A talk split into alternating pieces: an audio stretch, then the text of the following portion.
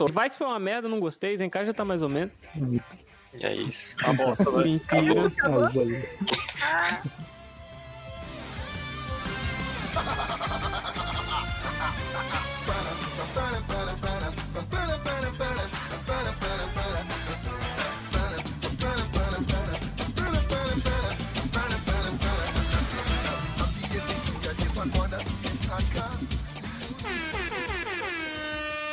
Desculpa, gente, esquecemos de fazer introdução. Estamos falando dos episódios que foram ao ar no final de setembro. Isso é um piloto extremamente datado, mas que dá um gostinho do que vem por aí. Beijos dos editores Ronan e Drat. Pô, essa não espero Uhum. que seja o Meet da vida. Chato pra caralho. Chato pra caralho, não fez porra nenhuma naquela série. Sei lá, me parece meio o plot Eu do... acho que ele só vai ser um rival mesmo, não vai chegar a ser um vilão, não. A gente vai querer competir com o irmão dele, mas. Eu tô sentindo que vai ser uma parada, tipo, ah, o driver é muito forte, aí, nossa, a energia vai, vai ficar mal porque o driver é muito forte, não aguenta e não consegue se controlar e tal. E aí depois. Aí depois ele, ele controla e fica do bem de novo. Pode ser. Ou é é que esse, essa cena da, dele na empresa me pareceu muito que tipo, eles vão começar a fazer um bullying com ele ele não vai gostar desse lado. Aí ele rouba e passa pro lado do vilão. Talvez. Se ele virar vilão, acho que se virar vilão ele vai lá e depois ele vai ter o arco de redenção. É um, uma parte da série que ele vai ser secundário. Acho que se ele virar vilão, ele vai ser temporariamente. Ele vai e volta. Mas parece que ele vai sim. ser tipo o, o Go do, do Drive, que tem aquela, aquele arco que ele começa a ir pro lado do vilão, porque ele tá se sentindo meio fraco, porque o Chinook está muito Ah. forte. Então, sei lá. Ah, já É, começou, Eu já, acho que Opiniões, opiniões, opiniões gerais essa semana aqui, continuando nas outras semanas, eu acho que esse episódio ele, ele, ele apresentou bastante história pela duração dele, eu gostei, eles desenvolveram bastante coisa. E eu só tô com medo, igual como eu tava com o Zenkaiger, ainda tô ainda, de dar uma desacelerada, porque quando a season começa a ficar muito boa, eu já fico pensando mais pra frente, se ela vai continuar interessante assim até o final, porque como são muitos episódios, o meu medo é só eles darem uma esfriada na história mais pra frente. Porém, até agora, eu acho que tá muito bom e parece que. Não sei quantos riders vão ter, mas eles já estão introduzindo o driver do, do próximo rider que vai entrar aí. O que eu fico um pouquinho preocupado, porque eu não quero muitos riders depois de, de Saber. Eu queria no É. máximo uns dois ou três, no máximo. Isso se o terceiro, tipo, aparecesse depois só. É, mas o irmão dele. quatro contando com os vilões. É, isso que eu ia falar. É. Podia ter os vilões. Uhum. Essa série não parece que vai ter Raider vilão. É, então, eu acho que pra esse primeiro arco, talvez eles devem fazer isso com o vilão deles e tal. Uhum. Só pra primeiro comecinho, assim, dar um arcozinho de início e depois daí eles começam a dar um outro arco. Eu quero saber se o secundário também vai ter um parceiro. É provavelmente, né? Um secundário secundário. Eu acho que vai ter sim. Acho que é padrão de todo, de todos os riders que utilizam esses drive. É, É. eu tava me perguntando isso Eles, também. Todo, acho que ter pra usar eles precisam fazer o con- Por assinar o contrato, né? Com o seu demônio É. anteri- in- inte- interior. Eu tô na dúvida ainda. Tipo, não, né? O negócio aqui, o Vice, ele é o único demônio que apareceu até agora que ele não Sim. é Berserker, né? Porque todos os outros demônios que aparecem, eles nos comunicam. E alguém falou que os demônios, eles, teoricamente, eles seguem a vontade do- dos usuários, o que parece ao mesmo tempo não parece, porque tem alguns demônios que eles simplesmente só são porra louca. O que mais pareceu fazer isso foi o dessa semana, mas ainda explicaram bem pouco sobre ele. Tem uma parada no começo sobre esse de do Vice que eu né, que fala que até mesmo no começo que os Deadmans é, queriam tentar pegar o Vice do, do Icarus, falam alguma coisa assim, se eu não me engano. Então o Vice deve ser um demônio mais forte. Pegar o Vice do Ika, eu não lembro disso. Também Eu não. Eu lembro acho que- eles- deles citarem o Vice, não tem exatamente se era isso. Eu acho que eles nem sabiam que o, o Ikki tinha um demônio, só quem sabia era o próprio Ikki mesmo. Assim, se souberem, vai ser algum plot estilo X-Age aí mais pra frente que a gente vai descobrir, porque É. que tem backstory faltando aí pra explicar por que, que o Vice já existe, mesmo o Ikki nunca tendo, pelo menos que a gente viu na série, nunca tendo entrado em contato com a Vice Temp. Tipo, É, tem- espaço tem. Tem eu também acho que o negócio que o, só o Ikki vê. Então pode ser que só o Ikki tenha essa relação com o demônio dele. Aí eu É não sei se verdade, tipo, o- o próximo Rider talvez ele não tenha exatamente. Consiga se comunicar assim que nem o Ikki com o Vice. O, No primeiro O Vice episódio, não fica todo mundo não materializado. viu. No primeiro episódio, todo mundo não viu o Vice, não, quando ele meio que saiu do Ikki antes dele virar o Ryder em si. Não. Ele liberou o demônio mesmo. Aquele caso a gente não. viu porque ele fez o carimbo direto com o corpo, não com o drive. Ah, Uhum. é, Por pode isso o- vai se sair.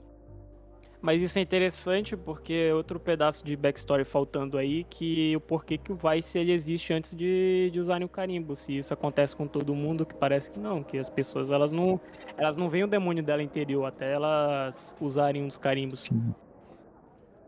Então por que que o dele se manifestou mesmo que não fosse de, de maneira material, né? Que ele só se materializa quando realmente ele usa o drive. Na verdade, quando ele usa a Vice Temp, né?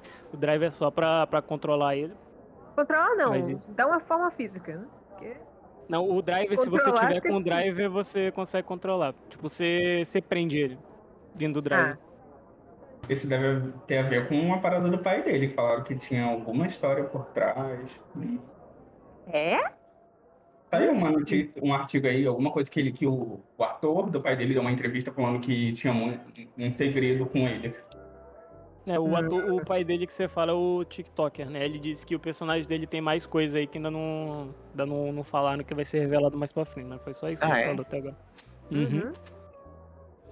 Inclusive, agora que vocês falam do TikTok, agora que eu lembro que ele tava com uma câmera, enquanto ele tava com o braço amarrado. Sim, ele Todos os grava... episódios ele tá com a câmera. É, Ele tava gravando. Tinha algum cara gravando junto com ele. O- Uma curiosidade aqui, que esse negócio ele tava fazendo desafio de tirar lenço em um minuto. Que esse lenço, esse recorde do Guinness foi batido recentemente pela atriz Hashimoto Kana. Uhum. Por que, que existe um recorde disso? Não sei. Akuma no Hashimoto Kana desu. É porque alguém, alguém fez, né? Alguém em algum momento falou e se fizesse. Por que não, né? Se eu for um maluco hoje? Eu não sei qual que é os requisitos, né, Pra definir alguma coisa como um recorde, né? Tipo. Mas enfim, né? Várias coisas viram um recorde aí do nada e. Então, é, né? É tipo, eu me pergunto, como é que. Como é que estabelece o recorde de alguma coisa? Tipo, ah, nossa. Eu sei pelas visões da Raven que você chama os brother lá do Guinness lá. Quem assistiu Visões da Raven viu como é que As funciona. visões da Raven, adorei. Mas aí, no caso das visões da Raven, trazendo aqui a, as, ref- as referências bibliográficas aqui, ele já era um recorde existente já. Não era uma categoria nova. Eu assisti Eu um acho. youtuber que ele, ele tem um recorde de mais canais é, com mais de 100 mil inscritos. É o Ele fica fazendo um monte de canal e pedindo pra galera se inscrever. É, bom, depois gerar vídeo. É, assim é, é bom. O assunto vai devagando, que a gente vai jogando aqui as referências que a gente tem para o que a gente tá É tipo falando. baú. Tipo baú. Tipo. E Zenkai, já teve o que de interessante essa semana? A gente tá falando só de Teve. rivais? Teve, Teve. teve mangá. Mangá. Teve. Antes de ir pra, pra Zenkaiser, se eu falar mais uma coisa Claro, de, claro. de Rivais, tem alguma. Saiu alguma parada da moto do, do Rivais? Não... Ah, não, é a negócio voador, né? É, É. aquela que ele tem ou vai ter o. o Aparentemente uma, sim. Sei lá, uma forma no chão. Uma parada. Bom, teve. Inclusive, Acho A empresa interessante. falou que a Toei contratou elas pra mais séries. É?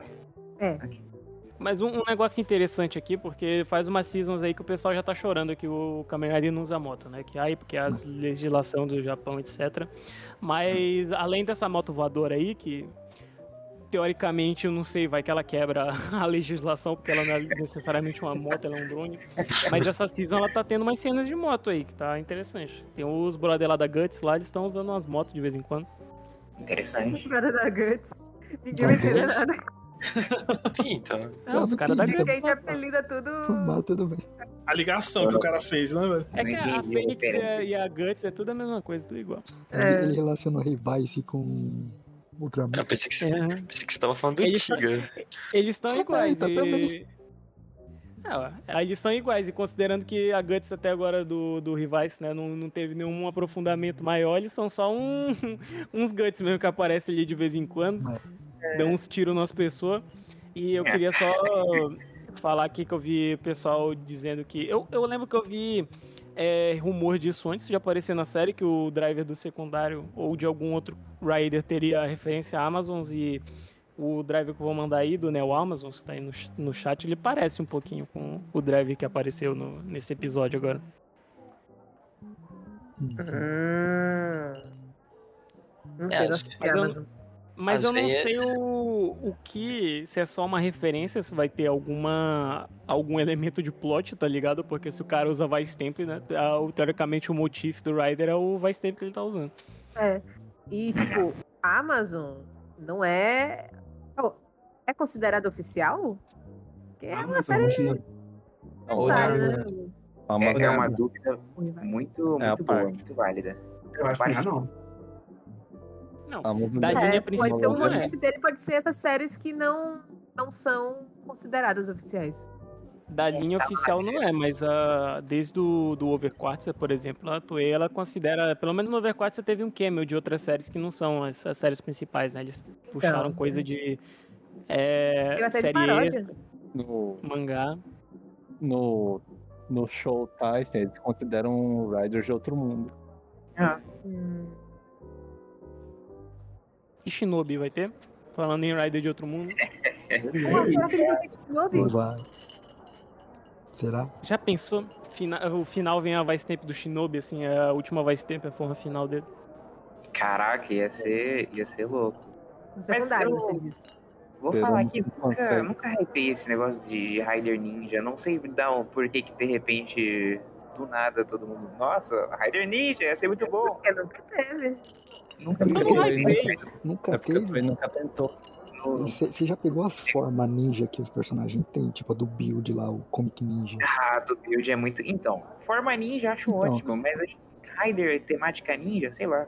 Não me, não me pega, não me prendeu. É que a forma ninja é interessante. É, e eu acho que o povo relaciona mais isso, né? Tipo, a forma ninja, ao invés de ser só uma forma, ser uma série mesmo. Hum, Assim como sempre pediam um Rider baseado em, em dinossauro, porque eles viam ser legal em Sentai. Isso eu não hype. Desculpa, a gente não gosta de dinossauro. Mas eu não, hype, eu não hypo na, no, no estilo de ninja. Eu só, eu só gosto de puxar o, o Shinobi porque a Toei fez isso com ela mesma, quando eles inventaram o Shinobi É. no meio dos Yu. Eu acho que ele é o Eles único Rider do futuro. E deram uma data pra ele, né? Foi. Porque eles tiveram esse negócio de inventar uns Riders é, imaginativos lá, né? Uns, uns Riders extras. Mirai no- Yu. Mas o Shinobi foi o único que deram um ano pra ele, né? Então. Não, não. Os outros deram, só que é em 2000, Muito longe. 2200 É, e muito alguma coisa. Ah, tá. Até lá não, não tem mais o Japão. É. É do jeito que tá. Não tem mais Japão. Ó, 30% da população é acima de 65 anos. Vai ter Japão daqui a 100. Mas É quando meio começar a dar ruim, aí ah, o Japão vai se abrir mais pros, pros imigrantes e vai ter Rider no Brasil. Só esperar um pouquinho. É. mais. Vamos então. meio off-top, eu tem a notícia dos nanorobô que ajuda Ah, é, vi isso. fazer inseminação. Uhum. Aí quem que vai criar essa bizarro. O Japão está salvo. Mas, Mas, o, o, o que, que, o, que, que o Japão, o Japão idoso tem a ver com o nanorobô? Não peguei como é que um ligou pro outro. Não tá tendo natalidade. né? É um dos problemas. Mas isso é problema da, da quantidade de, de, de japonês macho, sexo macho pra sexo fem, pra feminino, não, pra sexo fêmea, Não. ou porque Sim. questão de classe socioeconômica. Eu não Eles não sei. querem mesmo. Acho que Caraca, é classe aí socioeconômica. Agora a gente tá entrando na categoria Você de. lançou, mas é daqui a dois meses ainda, calma aí. Porque Hum, eu sei que porque- muita gente lá, tipo, eles não querem ter o relacionamento e tal. Eles querem tá. só cuidar da vida mesmo, do trabalho e dane-se a vida amorosa. Ou muitos, né, por exemplo, ainda é um negócio que atinge bastante no Japão, que é o Hikikomori, que eles, tipo, são os antissociais, tá ligado? Sim. Então, tipo, eles não É se porque- relacionam com alguém do sexo oposto. Mas é a isso. questão, se a pessoa não quer ter filho, ela não vai ter filho, seja com os nanorobô aí da Zai, ou seja com a pessoa mesmo. Né, então, E aí resolve sem. Alguma pessoa que quer ter, resolve com o robô. O, o negócio é que se continuar desse jeito, eventualmente o Japão vai descobrir que o jeito vai ser se abrir pro, pro mundo exterior. E vai ter Kamen no Brasil. é isso aí. E vai ter caminhada no Brasil. E agora. vamos falar Inevitavelmente, todos os caminhos do Japão levam Kamen pro Brasil. Isso. de Kamen verdade. É sobre isso. Tivemos Ouso no Brasil, tivemos Build no Brasil, por que não, né? Teve o build no Brasil? Teve. Teve? O. É. Não, tem um episódio. Episódio não, é um especial que o, o Banjo ele vem comprar café no Brasil. Ah, é. Ah, é verdade. Isso. É, Então. Ele vem pegar café no Brasil e teve bastante referência ao Brasil no, nos encaixes, que eu achei impressionante. Achei Sim, bacana nossa, também. tava. Assim, se a gente contar que a, a bola da, da Copa do Mundo do Brasil tá no, no Gain, a gente pode considerar que o Gain também tem um Brasil ali. Tem 5% de um. Brasil. Sim. Ah, cara, tá tudo, tá tudo aí. Tá tudo Tudo aí. aí. Tá tudo aí. É interessante, né, que do- dos lugares é, exteriores, assim, acho que o Brasil é um dos que mais teve referência em câmera de separar pra pensar. Acho que é por causa da comunidade japonesa que tem aqui. Uhum. É, o Brasil é o mai- o maior país com comunidade japonesa fora do Japão. Uhum. Então, quer dizer, eu não sei, né? Eu só tô confiando no que vocês estão falando. É? É mesmo? Não, eu vou é- acreditar. Isso é fato. É o Ricardo Cruz me falou, depois vai brigar com ele. Se ele tiver errado, processa. Exato. Processa lá, www.genproject.com. Ah, não, tá certo. Mas então, bom, vamos mudar um pouquinho de assunto e tal. Hoje, que dia é hoje? Vai fazer em casa. Hoje, hoje, eu sei, hoje eu sei que meu vizinho ali tá fazendo aniversário, gente. O vizinho chama Tokudati, né? Uhum, é verdade. Vizinho. Aniversário. Aí eu casa mesmo? Tokudati. É, é que de boa, a gente tem gente aqui que não assistiu ainda, né? Diz que ia assistir, mas não tá vendo, mas. Não sei Mas se essa se semana com é- spoiler. Mas é muito... Story-wise, não teve coisa interessantes em casa. Quem além de mim não assistiu? Não sei, eu tô falando de você mesmo. Ah, eu não tenho problema não. Eu não tenho problema com spoiler não, gente. É, Story-wise, o Zenkaiji ele tá devagarinho esses tempos agora. Ele teve uns episódios interessantes aí umas semanas atrás, mas ele- a É. história mesmo, ela tá, tá indo no ritmo dela. Ela- ela- elas pegam um plot, elas olham Enfiam no rabo. plot e, e, e deixa E ali. aí, e aí coloca um monstro de mangá pra tomar 90% do tempo. Eu tava falando com minha, minha, minha amiga hoje que o Kaito ele vai lá, ele acha que ele matou o Stacy, ele fica que por dois matou? segundos e sai de férias. né? Então. É, porque se você, assim, se- nessa situação não tem muito que você possa fazer, né? É, Né? é uma parada. É uma parada em Zenkaija que eu acho que eu acho curiosa. Eu não sei se me incomoda, não me incomoda. Não me incomoda de jeito nenhum, mas é que ele é, é tão descompromissado, né, com, com o plot, eu não sei. Eu não Zenkaiji, sei como explicar. É, Tá, tá quanto tempo? é Três, quatro semanas com esse negócio do, do pai, dos pais aí do, do Kaito, que não tá indo pra lugar nenhum praticamente. Ele, ele é bem episódico. Eu, tipo, eu como, como, entre aspas, não fã de Super Sentai, porque eu assisti bem poucas seasons, eu tô gostando porque ela é uma season que funciona à parte. Eu sei que, pra quem talvez seja fã de Super Sentai, ela pode ser fraca como season de aniversário, porque eu que não conheço as outras séries, eu não sinto que eu tô, tipo, absorvendo, tá ligado? Eu não tô vendo referências que um fã normalmente gostaria de ver. Eu acho que é Zenkaija funcionaria mesmo se não fosse uma season de aniversário. Tipo, isso é bom, Concordo com isso, né? isso é bom, isso aqui também é o maior, maior problema dele. Eu acho legal. Eu acho legal, mas eu também eu gosto, por exemplo, do Zio, por exemplo, tem uns negócios bem bacanas. Apesar de ter gente que não gosta, eu achei sensacional, principalmente os arcos finais. Acho que os arcos finais eles foram muito bacanas porque eles tiveram, tipo, bastante fanservice de outras seasons de Kamen Rider. E eu não sei se vai ter isso em Zenkai. Eu acho que o mais próximo que vai chegar disso é o Super Hero Senki mesmo. É porque no final do Zio tem o Tsukasa. Então, no final tem a série Não, inteira não. dos casos. Mas o, o arco final do Zio só quem viu sabe. Não vi ainda. Só, Só verdade. sabe. só, só os de verdade sabe o que tá acontecendo. Lá o resto tá assim, ó. Não sei. Chutando Mas então- na imaginação, vai ter o Gokai Red no, no final do Zenkaiju. Talvez, talvez eles façam um pra vender o filme. Quando é que vai sair o filme? 10 anos. Em outubro. Eles podiam fazer um especial pra. Só pra Tá levar a galera pro cinema. Não vai ter um teatro também do, do Gokaiger com Sim. o de Contra o Kaiser? Kaiser. Acho que Vai, já né? teve. Já, já, já rolou isso? Acho que tá rolando ainda. Eu não vi mais nada eu. Acho que não.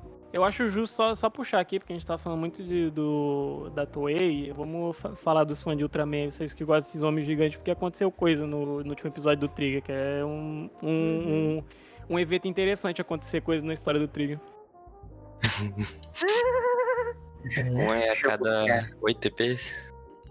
9, né? Exato. Olha, eu vou, Porra, eu vou Trigger. falar que eu acho o personagem Trigger muito desinteressante, mas o último episódio foi muito bacana, porque ele. Ele teve história. É, finalmente ligou o que a gente tanto, o que os fãs queriam ver, né? Tipo, não precisava Diga. nem ter botado no nome, mas se você bota no nome, então você tem que botar na série, né? É, Trigger Sim. New Generation Tiga, e não tem nada de referência no Tiga, até que no último episódio tivemos, né? Uhum. Tirando que ele é um clone de Tiga, né, praticamente. O visual dele. É. Isso aí, New Generation. Mas aí vai, várias coisas na série são, mas o que eu. Eu não sei, a, a série ela, ela só se move devagar mesmo, pra mim. Tipo, em vários sentidos. Mas esse último episódio ele teve um desenvolvimento legal, pá. Me manteve entretido. Entre- Ah. Eu fiquei entretido de 10. Eu acho que o desenvolvimento que a série tá passando agora é igualzinho a do Z. Tinha uns momentos que era bem meio parado assim quando você assistia semanalmente. Eu acho que. Eu acho que isso, é algo de, de Ultraman, mesmo, que eu vou falar. Acho que o Z é uma season muito interessante, mas todas as seasons, até tipo Orb, que eu gosto bastante, eu acho que é muito paradinho. Eu gosto mais do filme, porque o filme, por alguma razão, eles. Tipo, eles se desligam da série, eles fazem o que vem na cabeça deles. O filme do, do Gide é um, uma loucura de mistura de personagem, eles, tipo, exploram uns negócios bem nada a ver, que não tem a ver com a série, por isso eu gosto muito do filme. E o Orb também, eles, tipo, puxam um plot bem aleatório, que não necessariamente continua a série. Lógico que se você não tivesse assistido a série, você vai ficar meio perdido ali. Mas a, a história do filme não é só pra finalizar a série, tá ligado? A história do filme também é a história do filme, sozinho, ponto. E eu, um negócio que eu sinto no Narciso de Ultraman no geral. E, tipo, o, o Trigger tá aí. Ele, ele existe, vê quem quer. Uhum. É, o Trigger, eu só. Eu tô achando o protagonista meio fraco. Nossa, fraco. Porque ele não faz nada. Ele só aparece pra lutar. E fica dando suporte lá pro, pro amigo dele lá, falando que é, que é amigo. amigo, você é um amigo. Só pra situar aqui o contexto, a gente tá assistindo o Tiga em paralelo com o Trigger. Lógico que Tiga é maior do que Trigger, então a história se move de uma maneira diferente. Exato. E o até agora, pelo menos o Daigo, ele também é um personagem muito, tipo, na dele, assim, sabe? Ele meio que também é dessas aí. Ele é um brother aleatório lá, que quando desaparece ninguém sente a falta dele, porque o Ultraman tem que lutar, e se todo mundo ficasse procurando protagonista quando o Ultraman tá lutando, é coisas. E, mas eu acho interessante porque pelo menos o Daigo ele não, ele não é um personagem muito chato. Então quando a história foca em outros personagens, ele vira tipo um espelho do, do espectador, né? Ele tá ali, tipo, do lado do, do outro personagem que tá se desenvolvendo, e ele tá só acompanhando mesmo ele e tá assistindo as coisas acontecendo. Enquanto o Trigger, ele eles tentam fazer aquele, aquele negócio de protagonista padrão, né? Dar um- uma motivação lá daquelas e fica meio estranho, tá ligado? Acho que se o, o Trigger ele fosse menos interessante do que ele já é, seria melhor. Tipo, se ele fosse só um, um brother que aparece no final, mas também Eu acho que a dinâmica do Tiga antigo é uma coisa muito da época e acho que não dá pra fazer hoje em dia. Hoje em dia Eu acho que esse ser um. problema só vai ser corrigido quando eles explicarem se ele é ou não um trigger. Ele é. Ele, é mesmo. Ele, Aí dá pra ele disse pro, pro Haruki. Não, Sim. que ele é, Vocês aí que, Mas, tipo que assim, são ele tem de. tipo assim, no entendimento dele, ele não é a própria. Ele não é o trigger, igual o, o Guide. Ele tinha É, consciência. vocês aí que, é uma coisa que são só. especialistas de Ultraman, que uma vez já puxaram isso daí, que tem uma, uma nomenclatura pros Ultramans pra explicar quais são os Ultramans que são nascidos, que são criados aí. Acho que foi o Ryder que não tá aqui hoje. Eu acho que foi o. Não foi o Egon, não? Eu lembro da voz do Egon falando essas coisas. Não. Não, porque eu não sou entendedor também, não. O especialista que a gente sabe que é especialista mesmo é o Ryder Lucas, que já passou aqui no canal, né? Ó. Sim. Uhum. Ele já explicou uma vez que tem o. Como é? O Zeperion, tem o Zestion, que cada um significa uma coisa no, no universo do Ultraman. Eu esqueci o que, que é aqui. Assim, ele É, pode ter tirado talvez- do porque eu não, nunca reparei nisso, mas. Também não. Então, no, depois que ele falou isso, eu reparei no episódio do Z e o. Quando o, o do Z com o Trigger, né? Logicamente. Quando o Trigger se transforma, o, o driver dele fala outra coisa ao invés do Z. Tipo, tem o Zeperion e tem o Zestion. Alguma coisa assim. Quando o driver vai transformar, ele fala, tipo, Zeperion, Zestion. Olha, isso eu não reparei. É uma boa pra gente pegar e rever esse episódio. Sim. E normalmente o, o Beam, né? O, o Zestion Beam, né? De cada Ultraman, ele também. Um é Zestion Beam, o outro é Zeperion Beam Laser, sei lá. Zeperion Cosen. A gente não tem nenhum especialista de Ultraman aqui. Não tem.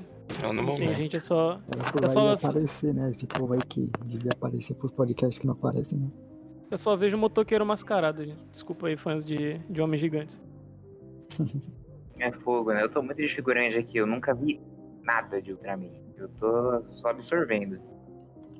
Uhum. Até tá, tem razão. Mas é. Alguém tem mais alguma coisa pra falar? Eu posso puxar um gancho pra uma outra parte. Pode. Pode puxar aí. Bom, como eu falei, já, né, é aniversário do, do Tokudachi, primeiro um ano.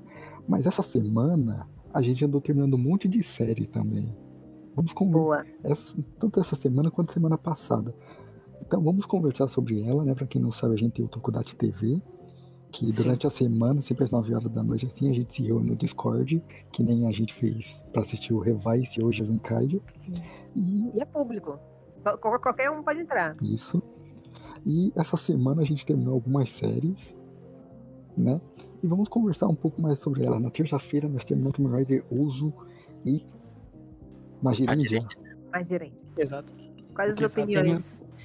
Terminamos Ozo. A minha opinião de Ozo eu já, eu já falei sobre isso várias vezes, que eu tenho, eu não sei, eu tenho um problema com as obras da, da Kobayashi, que eu, com exceção a Shinkenger, que é tipo meu Sentai favorito, tipo, ok, eu tô gostando de Zenkaija, mas o Shinkenger, além de ser uma série muito boa, ela também tem um espaço porque ser a primeira série de Sentai que eu assisti.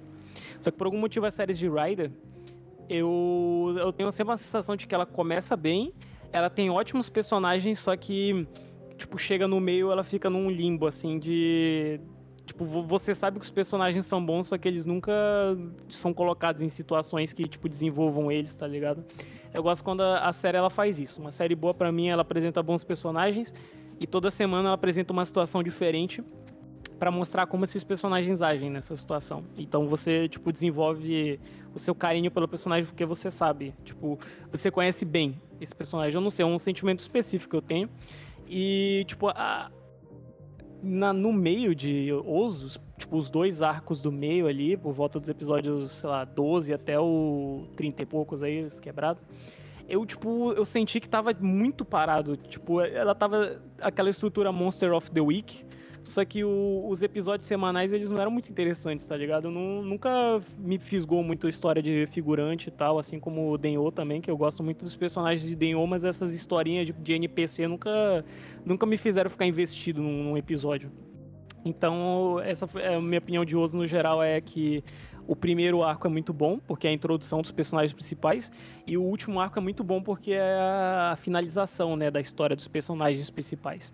O do meio, que são os personagens NPC, foi, tipo, muito, muito paradinho, muito chatinho. Por isso que eu, eu dei uma nota relativamente baixa a Oso. Porque, pra quem não sabe, eu gosto de avaliar. O jeito que eu achei de avaliar toda a série que eu assisto é a possibilidade que eu tenho de reassistir ela inteira. Porque, beleza, você pode falar que, tipo, ah, é só reassistir o começo e o final. Mas aí, tipo, eu sempre imagino que eu tô assistindo com alguém que nunca assistiu a série. Essa pessoa, ela vai entender 100% se eu pular os episódios chatos, tá ligado? Eu fico pensando nisso. Então, por isso que eu dei uma nota meio baixa, que é tipo 5 de 10, que é a minha nota gostei, mas eu não vou assistir de novo. Porque, apesar do começo e o final ser muito bom, o meio, pra mim, tipo, não, não me vale a pena reassistir.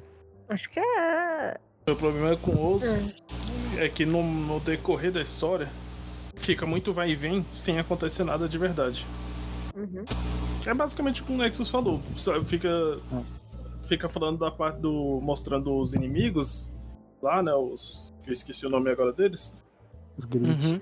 É, os grid. E fica só aquela briga entre eles. Um dia eles perdem a perna, outro dia perde o braço, outro dia recupera a perna, recupera o braço, mas tipo, não é nada que desenvolve muita história. Sim. Parece Cara, que eles seguraram muito o plot que, que eles queriam fazer. Tipo, que era pra ser um arco, eles ficaram estendendo, estendendo, estendendo. É, o cara escreveu uma história bacana, mas só que ele não conseguia colocar em 45 episódios. Isso. Falou, pô, vou pegar a parte boa, colocar no começo, a parte boa no final, e no meio a gente vai encher de linguiça, só colocar a luta aleatória. A única parte que a gente, eu acho que dá pra sentir que meio que acabou um arco, mais ou menos, foi quando os outros dois grid, que era A Ali. Mizu e o. Zona de spoiler. Zona Não de spoiler. spoiler. Pule para. Mas, o- cara- cacete, mas o, o programa inteiro já foi a gente dando um monte de spoiler aqui, gente. Agora é tarde. É, É, vai, que se o começo- hoje. É, o começo da- do, do podcast é a gente falando das séries da semana, então a gente assume que você tá acompanhando também. A partir de agora é, é série antiga. Se você não assistiu o Ozo e Magereja, que provavelmente vai ter spoiler depois também, aí você, você vai ler um livro, você vai assistir a série também. E dá like no episódio, isso aí.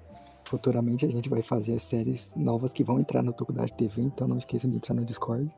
Agora que acabou o Ozo e Magereja, a gente vai botar outras séries no lugar. Então se você que tá ouvindo esse programa quiser um pessoal bacana pra assistir uns tokusatsu aí, agora é a hora perfeita, porque você vai pegar a série do começo, caso você não tenha assistido. A gente descobriu que tem uma maldição, que a gente não consegue assistir nada sozinho mais. é, Assim, Também eu tem sempre, isso. Eu, sempre tive isso com, com Tokusatsu de eu, eu, eu não consigo assistir sozinho. Mas, tipo, Meu problema é que eu não tô conseguindo terminar Mebius. Eu.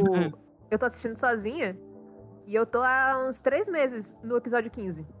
Eu pego, tipo. Eu não tenho motivação nenhuma de assistir sozinha. Complicado. Eu, no geral, tenho um problema também pra assistir coisa sozinho. Eu vou falar, não sei se vocês compartilham desse sentimento. Eu tenho um, um sentimento de série que é a série pra você assistir no sofá. Porque o problema é que a gente assiste muita coisa no computador, né? A gente fica sentado tem que ficar com aquela, aquela pose toda escrota o dia inteiro. Tem muita série que eu, eu olho pra ela e eu falo, tipo, eu sei que essa série não vai ser aquela série que vai me deixar maluco no arco final e tal, mas eu assistiria ela se eu pudesse botar numa televisão e sentar num sofá, tá ligado? E são as séries da Showa. Talvez. Eu quero pegar um domingo de tarde e assistir, sei lá, Gorenja. As séries da Showa, pra mim, eu acho que vai ser quando eu terminar todas as Heisei e todas as, as Rei. Tipo, acabou tudo que eu tenho pra assistir da Heisei, eu vou assistir a Showa agora. Eu fiz isso com, com live, mano. Eu vi. Foi a primeira série show, show que eu vi de Super Sentai. Eu botei pela TV pra assistir, com o pendrive, né? Que eu tenho Smart TV. E, mano, eu, tipo, toda vez que eu eu acordava cedo, tomava um café, vi uns dois episódios. Foi tranquilo de assistir. E, mas, tipo, se eu visse no computador, sei lá, 5 horas seguidas, eu ia morrer. Tem, tem, tem, tem série que funciona assim, assistindo no sofá.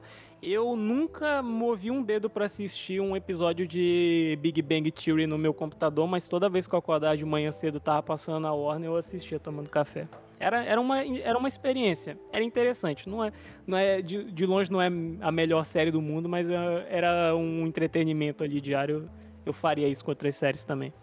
É, essa é uma coisa também, o, co- como a gente é da galera de Idol também, eu tenho outro grupo à parte que a gente, tipo, a gente tá assistindo algumas séries de Idol lá, tipo, programa de variedade. E, tipo, se não fosse por eles, eu ia estar na segunda temporada ainda, que morrendo, e hoje já estamos chegando na sétima. É.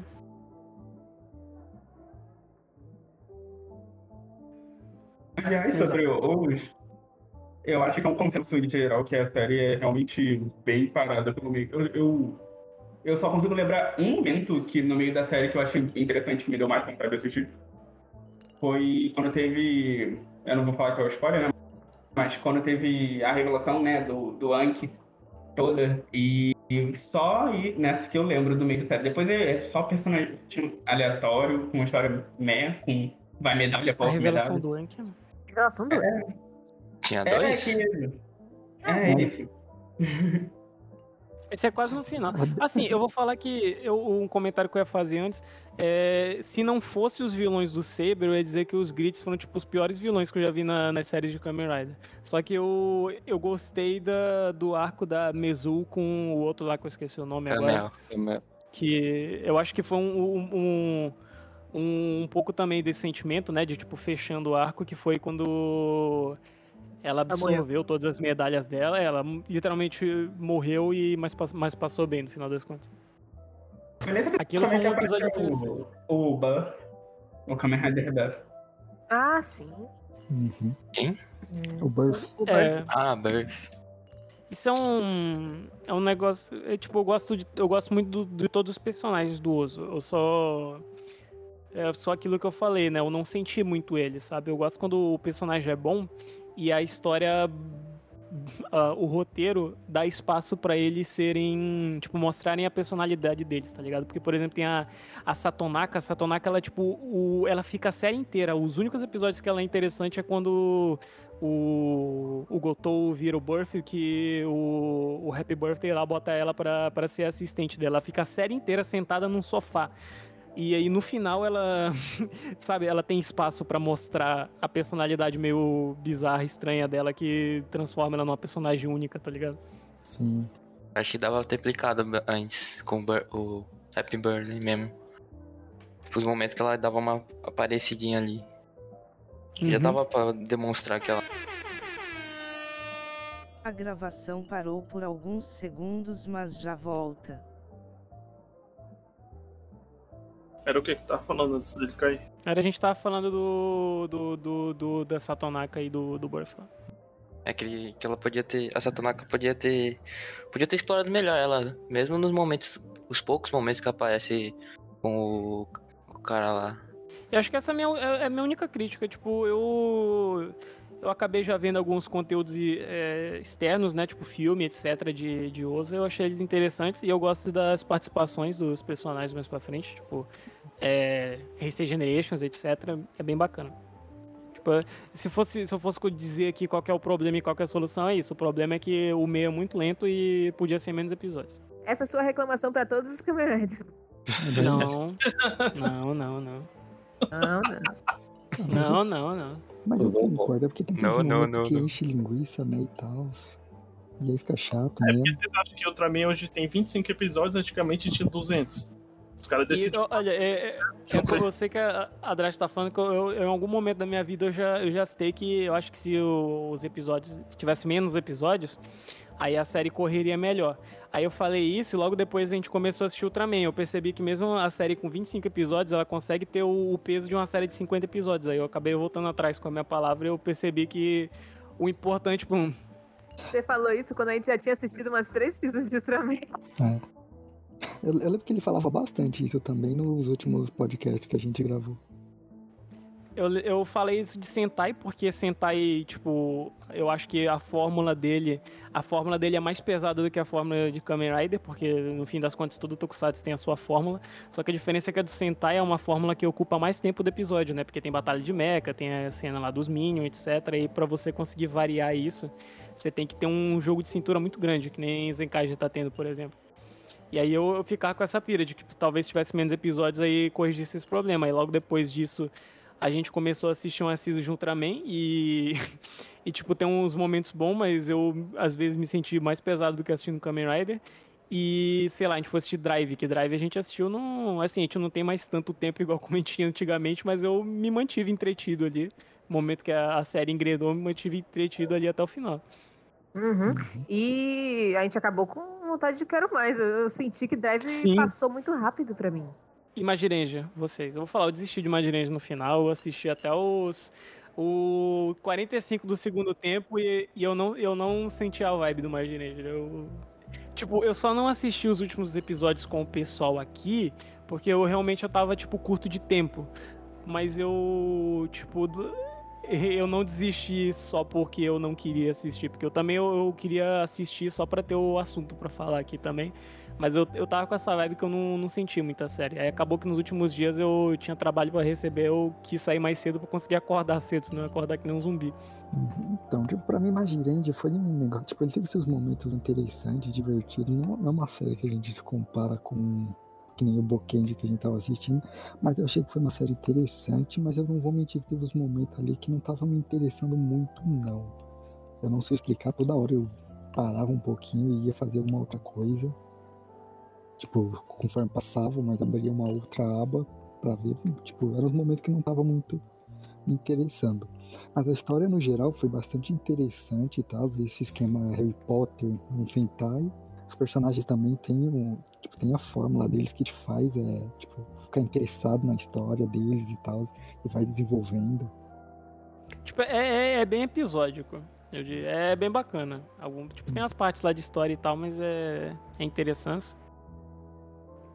E, oh. tipo, pelo menos é, me ajudou a ter um. Um falando, voltando pro Zenkai, eu gostei porque eu gostei da Magine e algumas referências bem sutis que ela faz pra, pra Magie Ranger mesmo, principalmente a Iron de Rosa, né? Mas eu achei bacana. Tipo, alguns episódios e alguns plots isolados são legais. A série num todo eu achei meio. mais ou menos. Então, possivelmente eu acho os vilões até mais interessantes.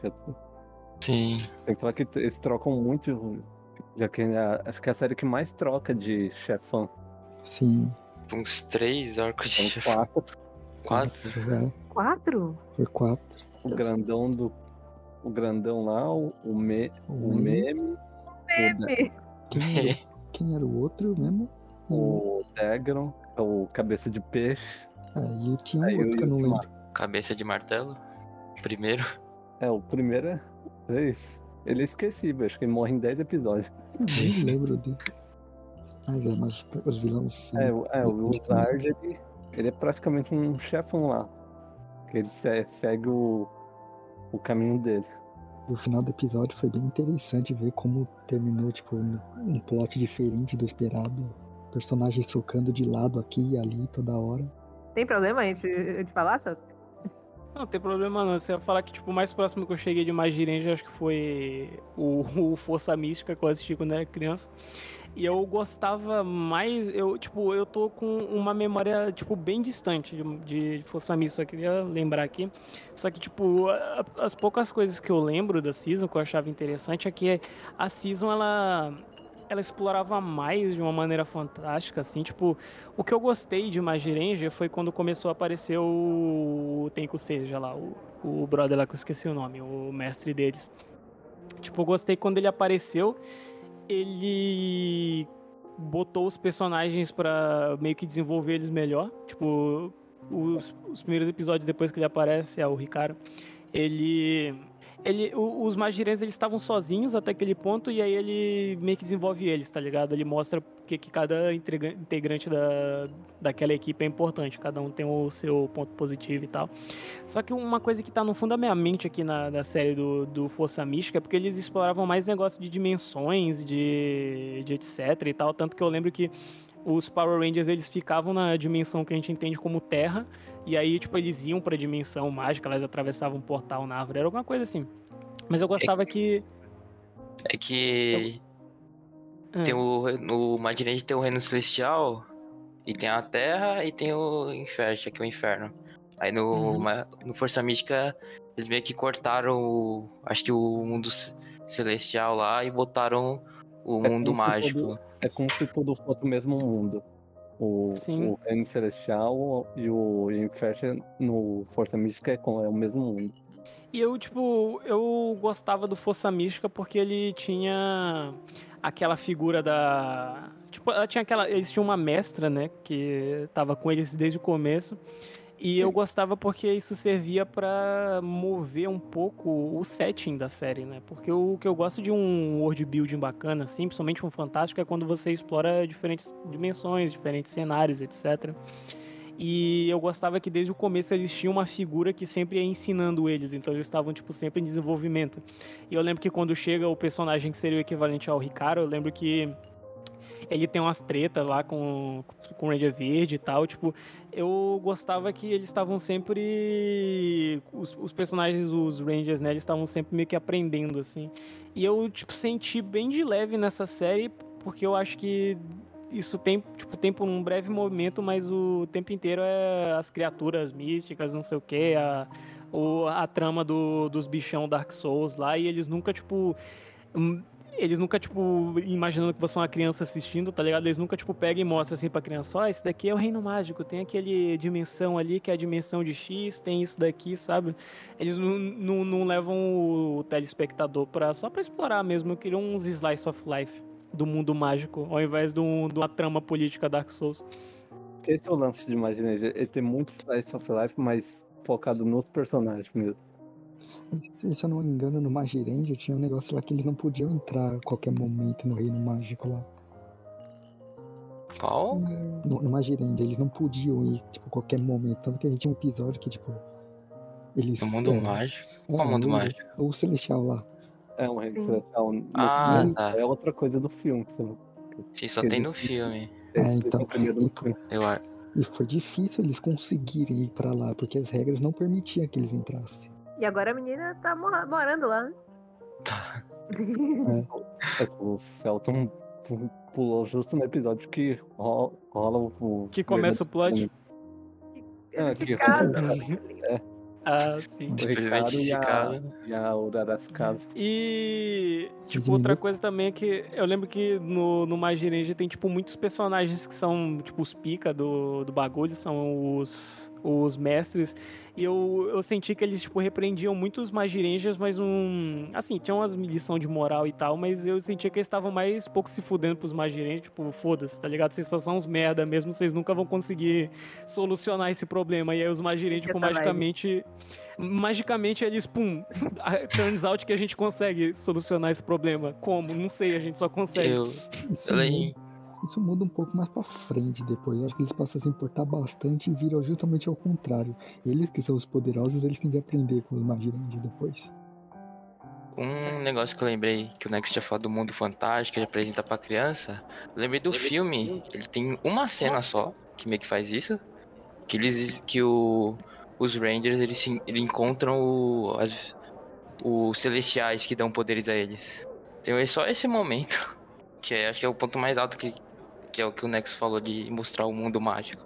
Mas tirando isso, eu acho que, pra mim, eu, eu sou meio tendencioso com Madirendia, que Madirendia eu assisti quando era bem pequenininho, então pra mim era maravilhoso. Acho que assistindo agora eu vejo que tem uns negócios que me tiltava muito. Tipo, um lance que eu até comentei ontem, quando a gente terminou, foi que eles davam muito close na, na cara do, dos personagens. Tipo, era a cada 5 segundos eles davam um close. E cada um, depois rolava um negócio e voltava, voltava a dar os close. Tem um negócio muito animes no Magirenja que tudo que acontece, eles têm que fazer um, uma sequência que é mostrar a reação de cada um dos Magirenjas. E a reação é sempre só um espasmo, é só tipo. é isso que eu tô comentando. É, então, é muito. isso é muito estranho mesmo. Isso. Tipo, eu já vi gente falando isso em jogo de animes, assim, quem não tá acostumado que percebe muito isso. Tipo, tudo tem que ter um feedback do, do personagem que é só um espasmo. Eles caem no chão, cada um geme, aí tipo ele levanta e faz a reação de alguma coisa que tá aparecendo de novo. É, é mas, tipo, Magirendia depois veio Bokenja. Bokenja eu não lembro de, de ter gente. É, Bokenja acho que tem menos. Eu não lembro de Carendia, que foi, tipo, que é no meio entre Magirendia e Abarendia. Aí, aí, Egon, eu, eu também não lembro de ver em Decarendia. Acho que a partir de, dessa época já começou a ter menos. Mas hum. eu me lembro de Harry, Harry Ken já também tem. Tá, a gente vai ver mais pra trás. personagens super expressivos. Então é isso aí, próximo assunto da pauta. Até de quinta. A gente terminou Volcanic Ranger também semana passada. Foi bem curta a galera que assistiu o de quinta. Que já foi muito bom. Devo dizer que o Boquinho foi maravilhoso. Alguns momentos ali da série bem trabalhado, umas piadas a nível família, todo mundo ri. Mais importante, todos os personagens têm, back, têm uma backstory relativamente bem trabalhada. é, mais, é uma das séries antigas que é mais do que só o vermelho.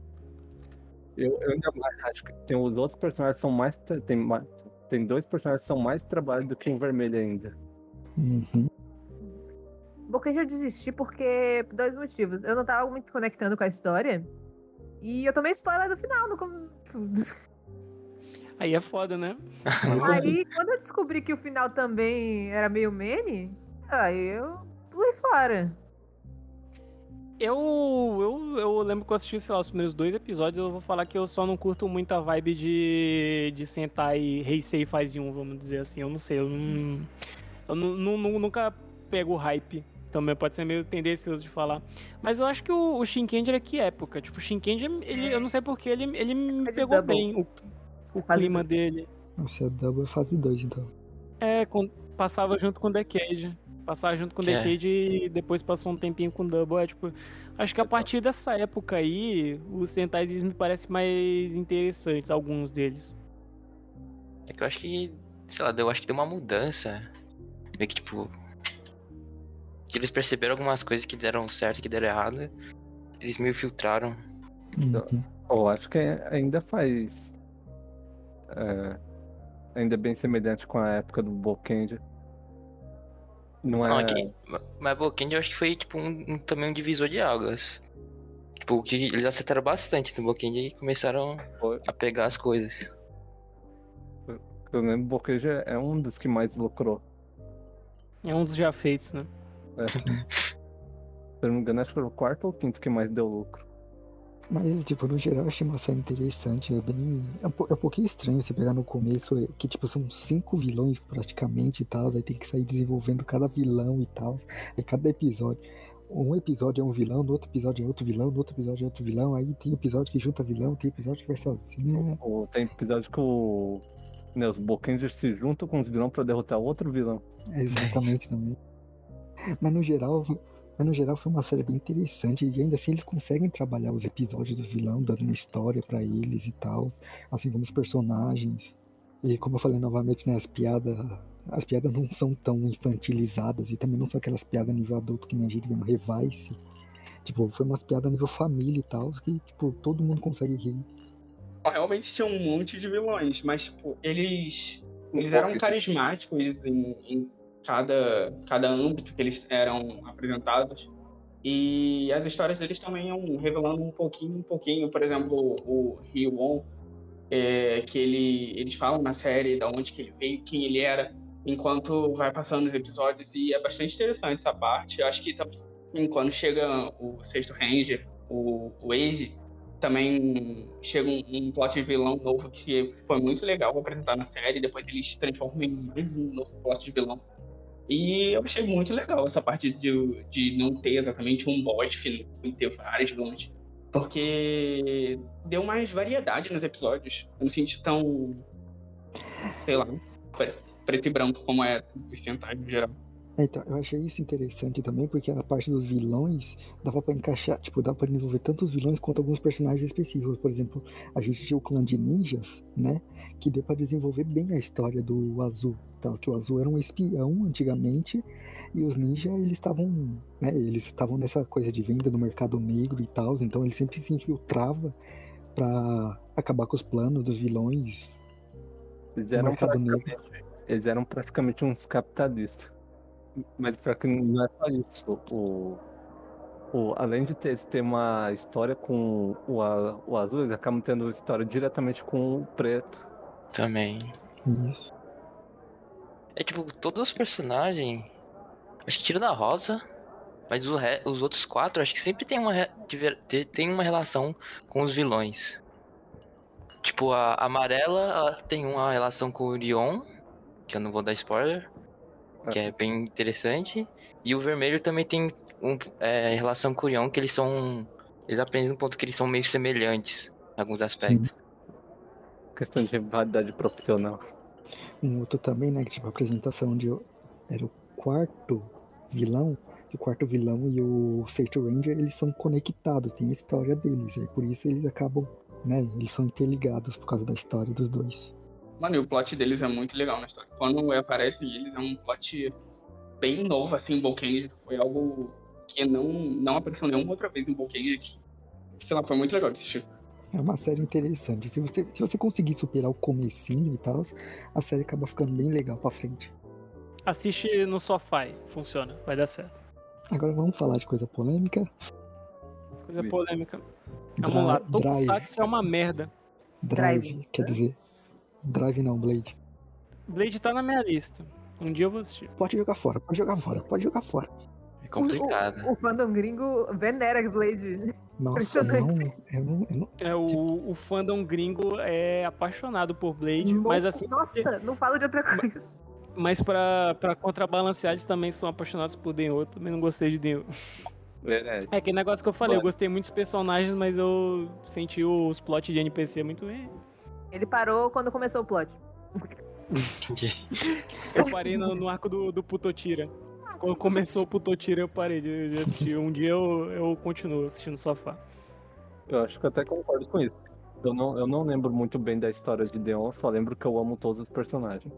Então, cara, eu eu amo os episódios de The Old Decade. Eu achei eles, tipo, sensacional, principalmente porque não tem o protagonista, então o, os, os imagens, sei lá, eu esqueci o nome, imagem? É, é.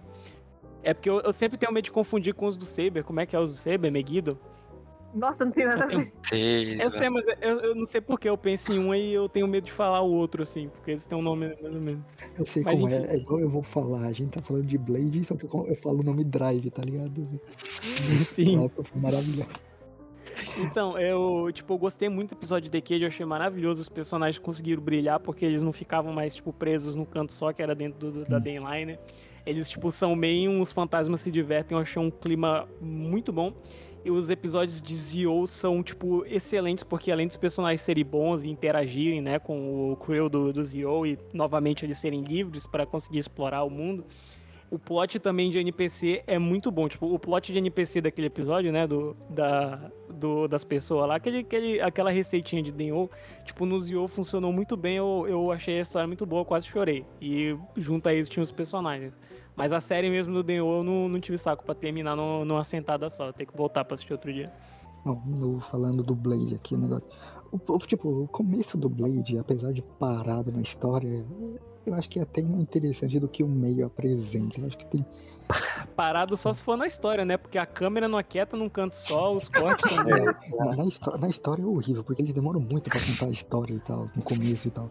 Mas quando conta, eu acho que é uma das coisas mais interessantes. É uma das coisas mais interessantes que acontece no. Eu ia falar Drive de novo. No Blade. Mas mais pra frente, tipo, começa os personagens. Tem um personagem aqui, tipo, ele só faz merda a série inteira. Eu catava a raiva dele. O outro, tipo, ficou meio que o personagem. Eles tentam dar uma história para ele, mas ele fica muito inútil mais pra frente e tal. Só no uhum. final que a história parece que se desenvolve mesmo. Tipo, é só com, é, só com, o, com o Blade e o. E o Charles. Eles são os que importam. É, basicamente.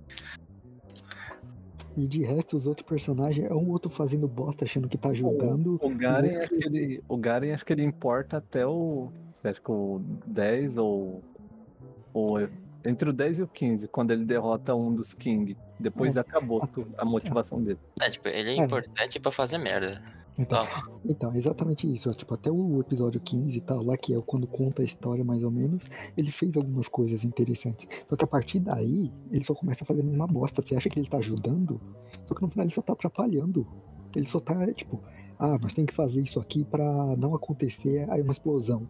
Ele ajuda achando que não tá ajudando essa explosão, mas no final tá ajudando a explosão a acontecer. E aí é, é zoado. Aí o outro quer se tornar fortezinho, mas acaba ficando meio que tipo, eu tô na minha aqui, eu quase nem apareço direito. Mas só lá pro final que os caras percebem e tal, tipo, o cara para de fazer a bosta lá, o outro começa a aparecer mais e vira uma pessoa de verdade. Tipo, cara, o máximo que eu vi de, de Blade foi o episódio do Zio, que eu não sei, tipo, como é a cronologia do Blade, mas pelo que parece é, tipo, a finalização, assim, é o, o pós-crédito do Blade. E é. falando da fandom gringa, Tipo, é o, o, tempo inteiro. A fandom gringa, ela fala incrível. É tipo, a, é a fandom de Evangelion reverso. Eu não aguentava a fandom de Evangelion, porque Evangelion os caras falam de tudo que tem e você consegue entender o que acontece na história. Blade, tipo, é o dia inteiro no meu Twitter eu não entendo porra nenhuma dessa história. Até, até hoje eu não sei do que que se trata, eu não sei o que que é o banco e eu sinto que talvez seja melhor não saber. Eu tenho medo de assistir e, e quebrar a magia da coisa. É.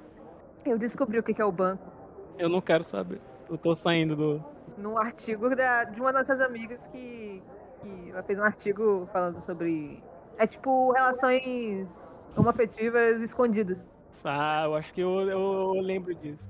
O máximo que eu sei daquele banco é que ele é anti, anti mendigo. Só isso mesmo. O máximo de desenvolvimento que eu sei. o banco? O banco do Blade. O banco. Só aparece no final. Eu só sei que aparece no final, não sei mais nada. É, então.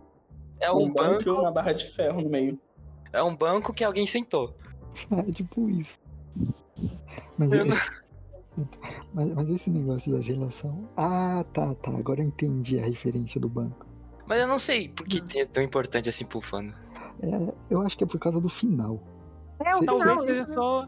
Talvez seja Não, só um, então. tipo, uma piada que alguém começou a fazer porque alguém não assistia a Blade e Não, aí o ser. objetivo dela seja só. Sabe Parece- aquela história do, do sabe como você confunde um gay, tá ligado? É tipo isso, deve ser. Parece muito isso.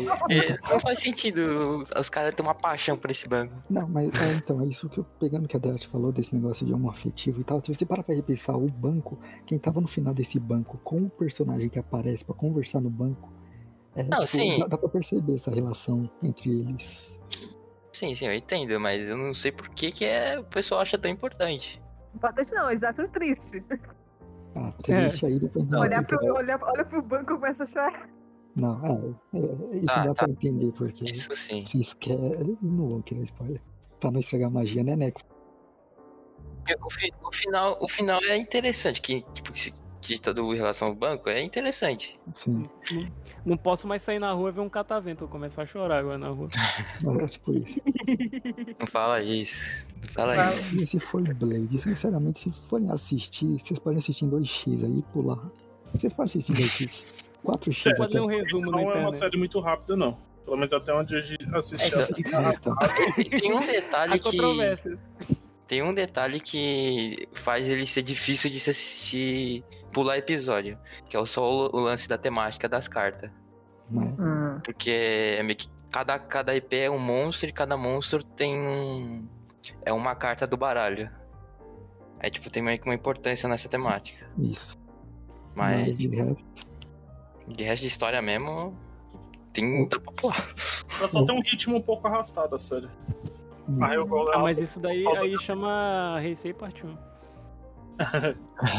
eu- na, na verdade, eu acho que não, porque o Ryuki não tinha tão arrastado, eu acho. Eu não acho Mas- o Blade arrastado. Ah, eu achei Ryuki muito arrastado. Eu achei Ryuki muito arrastado. Porra. Eu fico triste que, que a, a série mais interessante que eu assisti da, da Heisei 1 até agora, que é tipo a, a saga que eu tô mais devendo, né, de assistir, porque eu assisti tipo, pouquíssimo. A, a série mais interessante que eu achei foi Kiva, e por isso que me dói, porque o caso de Kiva não é que a série é, ela é ruim, ela é uma série tipo que começa boa e, e vira uma merda no final, que é pior ainda. Tipo, eu prefiro assistir uma série ruim, que é ruim consistentemente, do que uma série que começa interessante e o final é uma porcaria. Pior que eu discordo com isso, viu? Eu acho o começo Ai, chato pra caralho. Aí chega o arco final e falo que série foda.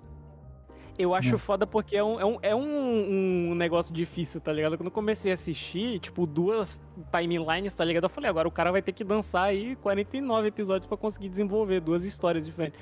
E, tipo, foi funcionando. Eu fui criando minhas teorias, fui falando, ó, vai ser interessante se no final acontecer isso aqui, pá, parará, e aí, final só, só uma tristeza, mano. Eu, eu, eu acho que eu entendi o porquê você não gosta que tem aquela parada do Deus Ex Machina do Viagem no Tempo, né? Por isso que tu não gostou. Não, não é nem o, não é nem o, não é nem o Deus, Ex, Deus, é, nem o Deus Ex Machina, eu só não, não gosto do, do Otoya mesmo. Ah. Pior que ele é o mais amado da franquia. Eu, eu sei que a galera ama ele, eu não, eu não suporto nem o Oto- o Otoy nem o Kazumi no vídeo. Ou você ama ou você odeia. Sim, é que o negócio que primeiro ele passa uma vibe muito Austin Powers, só que eu tava achando interessante porque o que eu tava projetando na minha cabeça é que no final ia acontecer um plot da, da Queen, a menina lá, até esqueci como é que é o nome dela, Sarah Queen, a rainha lá da, da casa É, do a caralho. Tipo, ela, é, tipo, ela, ela tinha um plot interessante de meio que desenvolve, desenvolveu, vai virar spoiler de Kiva aqui, atenção. Ela, tipo, desenvolveu o- um afeto pelos humanos e tal. E aí ia, ia fechar interessante se ela tivesse o, o, o, o menino lá, o, é o Átaro, né? O, o Uhum. Kiva. Tipo, se ela tivesse o, o Átaro e aí o plot do Otoya que ele ia ter que criar o Átaro junto com a menina.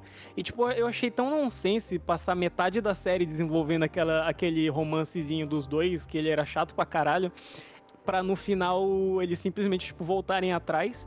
Ele virar um personagem mega escroto com ela e ela que era uma personagem mega, tipo, Foda. mega chata com ele, é uma personagem mega foda, chata com ele, simplesmente aceitar e falar, "Ai, talvez o problema seja eu, talvez ele tenha que procurar novas possibilidades na vida dele. E tipo, eu só, eu só achei tão, tipo, novela, tá ligado? Tipo, ok, foda-se.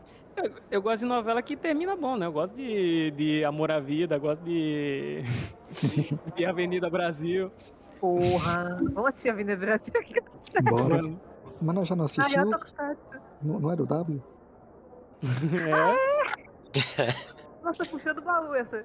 Hoje Mas aí, aí a gente chega na sexta-feira no Tokudachi. Sexta-feira foi uns dias muito loucos. Puta que pariu. Ah, Porque sexta-feira a gente terminou Gara, a primeira temporada, vimos todos, os- quase todos os filmes, chegamos na segunda temporada, vimos mais os filmes, chegamos na terceira temporada, vimos mais os filmes, e tá pra começar o especial. Foi muito louco, cara.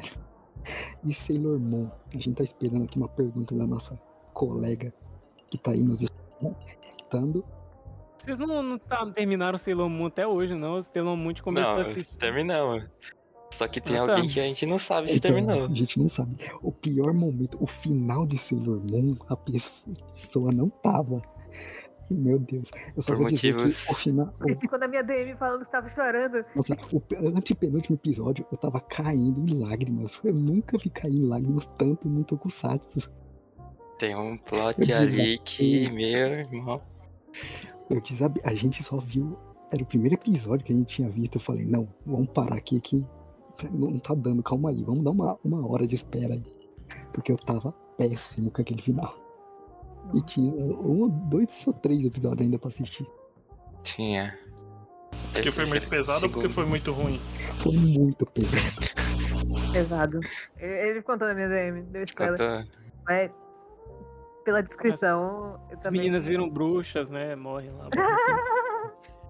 Mas, mas é, e tipo, eu, eu ainda, tipo, eu não assisti o anime antigamente, mas eu já tinha uma uma paixãozinha por uma das personagens. Só que eu nunca tinha visto o anime ou live action direito. E tipo, acontece justo com a minha personagem. Aí, É, Sailor Moon é uma série que eu não sei se todo mundo vai gostar, porque ela é bem É. infantil mesmo.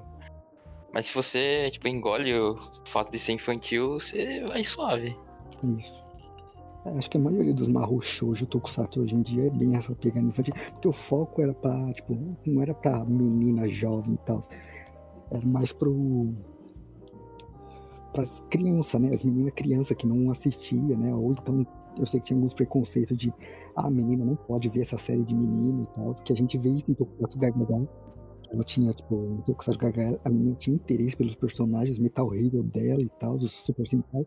Mas a mãe sempre empurrava desenho de menina. Então, pegando essa temática e tal, eu acho que os Mahou Shoujo Sailor Moon é bem mais voltado pro lado infantil, com exceção de alguns, né, Cat Honey. Mas, apesar de ser uma série infantil, foi bem legal e tal, o desenvolvimento... Não, desenvolvimento meio que vem e vão e tal, só que a gente sabe que o problema, mais ou menos, parece que deve ter sido alguma coisa de contrato, negociação de episódios. De algum jeito, devia ter mais episódios. É que o final parece bem corrido. É.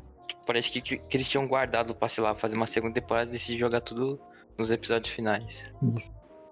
E o que eu acabei descobrindo vendo, pesquisando sobre os episódios de Sailor Moon do anime mesmo, é que boa parte do que acontece lá não aconteceu no anime ainda. Não vai acontecer. Então parece que ele já tem uma pegada um pouco mais diferente do anime. E falando sobre Garo, a única coisa que eu tenho pra dizer de Garo é supera os três primeiros, quatro primeiros episódios, porque o resto é muito bom. Os monstros, cada monstro tem sua temática e tal, pra história. E o design dele é em volta dessa temática. As lutas também, uma coisa que a gente falou sobre, tipo, do Revice, que o Revice ele tá lutando muito sem armadura ultimamente. E é uma das coisas que eu gostava bastante nas séries antigas, tipo Changeman. Changeman você vê bastante eles lutando sem armadura e tal. Aí hoje em dia você pegava o que era Major ou Lupin Ranger, eles já, eles já pareciam transformados, tá ligado? Não tinha essa luta, coisa que no Revice tá acontecendo de novo e tal. Uhum. E isso acontece bastante no Garo. É, eles lutam muito tempo sem armadura. E tem uma justificativa para isso. Sim. E hum. aquilo que o Necro falou, tem o Garo é, tem muito world building. Verdade. Sim. Tem, tem muito isso. É, vários dos horrors que são né, os demônios inimigos, cada um deles tem uma explicação sobre como eles caçam. O que... Como que eles nascem. É.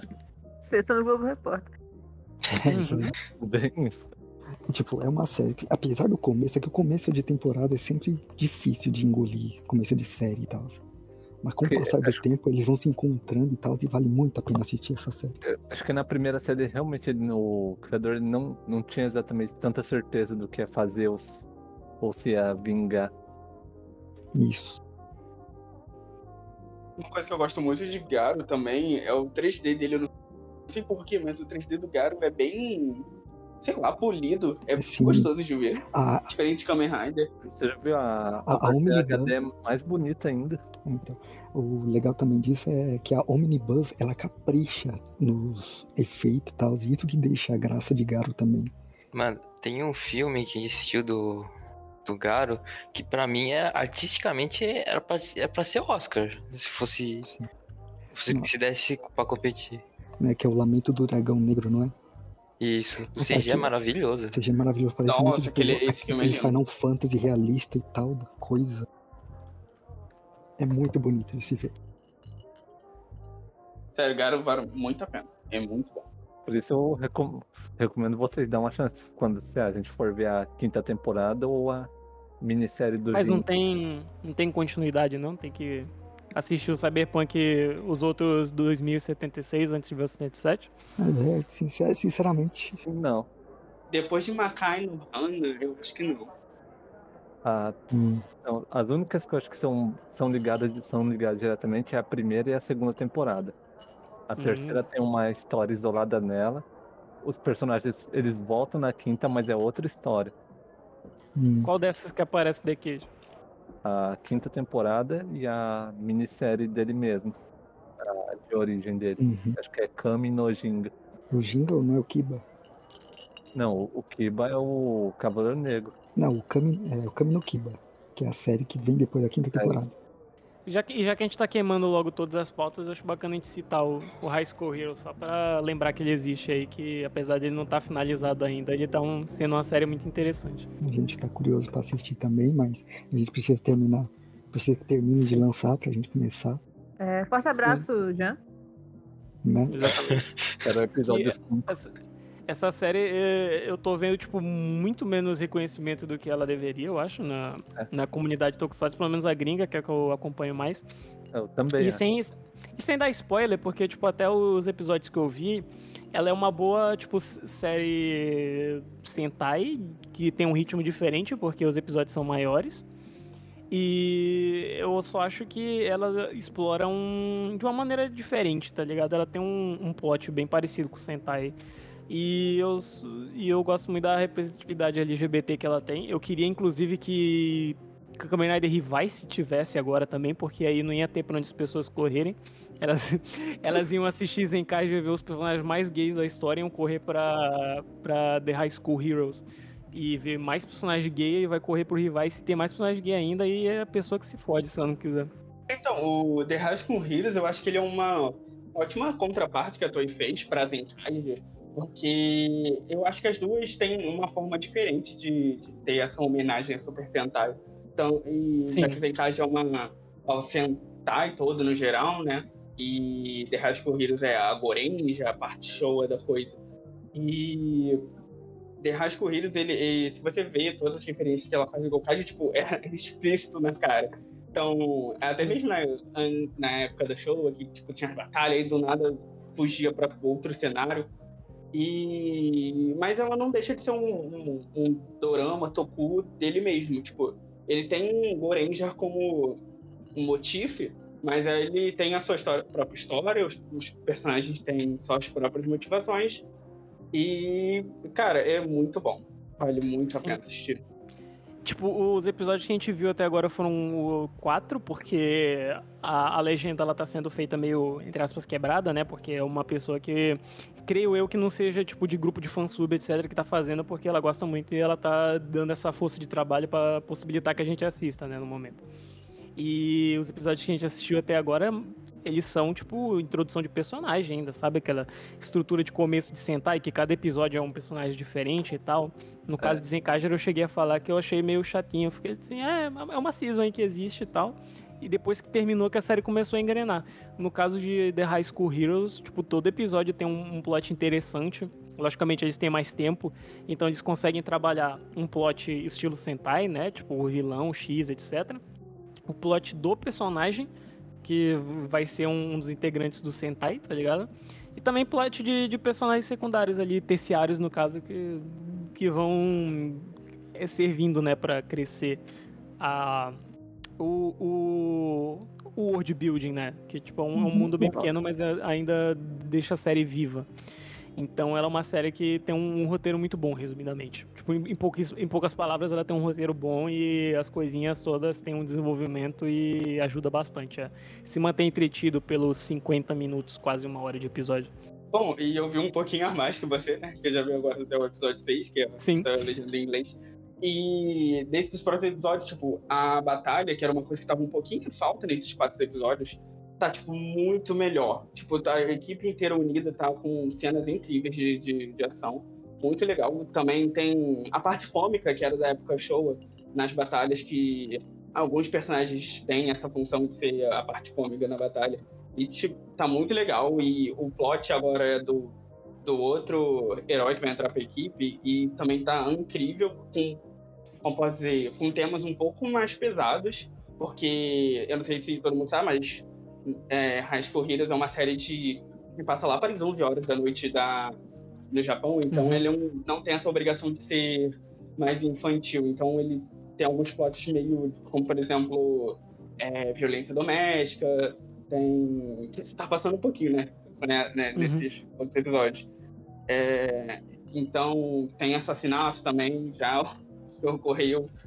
Então é uma, é, tá com um plot bem legal mesmo para assistir. Até a maquiagem é, né, com os ferimentos é um pouquinho mais realista. Tem, tem um, uns designs de monstro também ali que, tipo, até onde a gente assistiu, pelo menos não tem. não chega a ter gore e tal.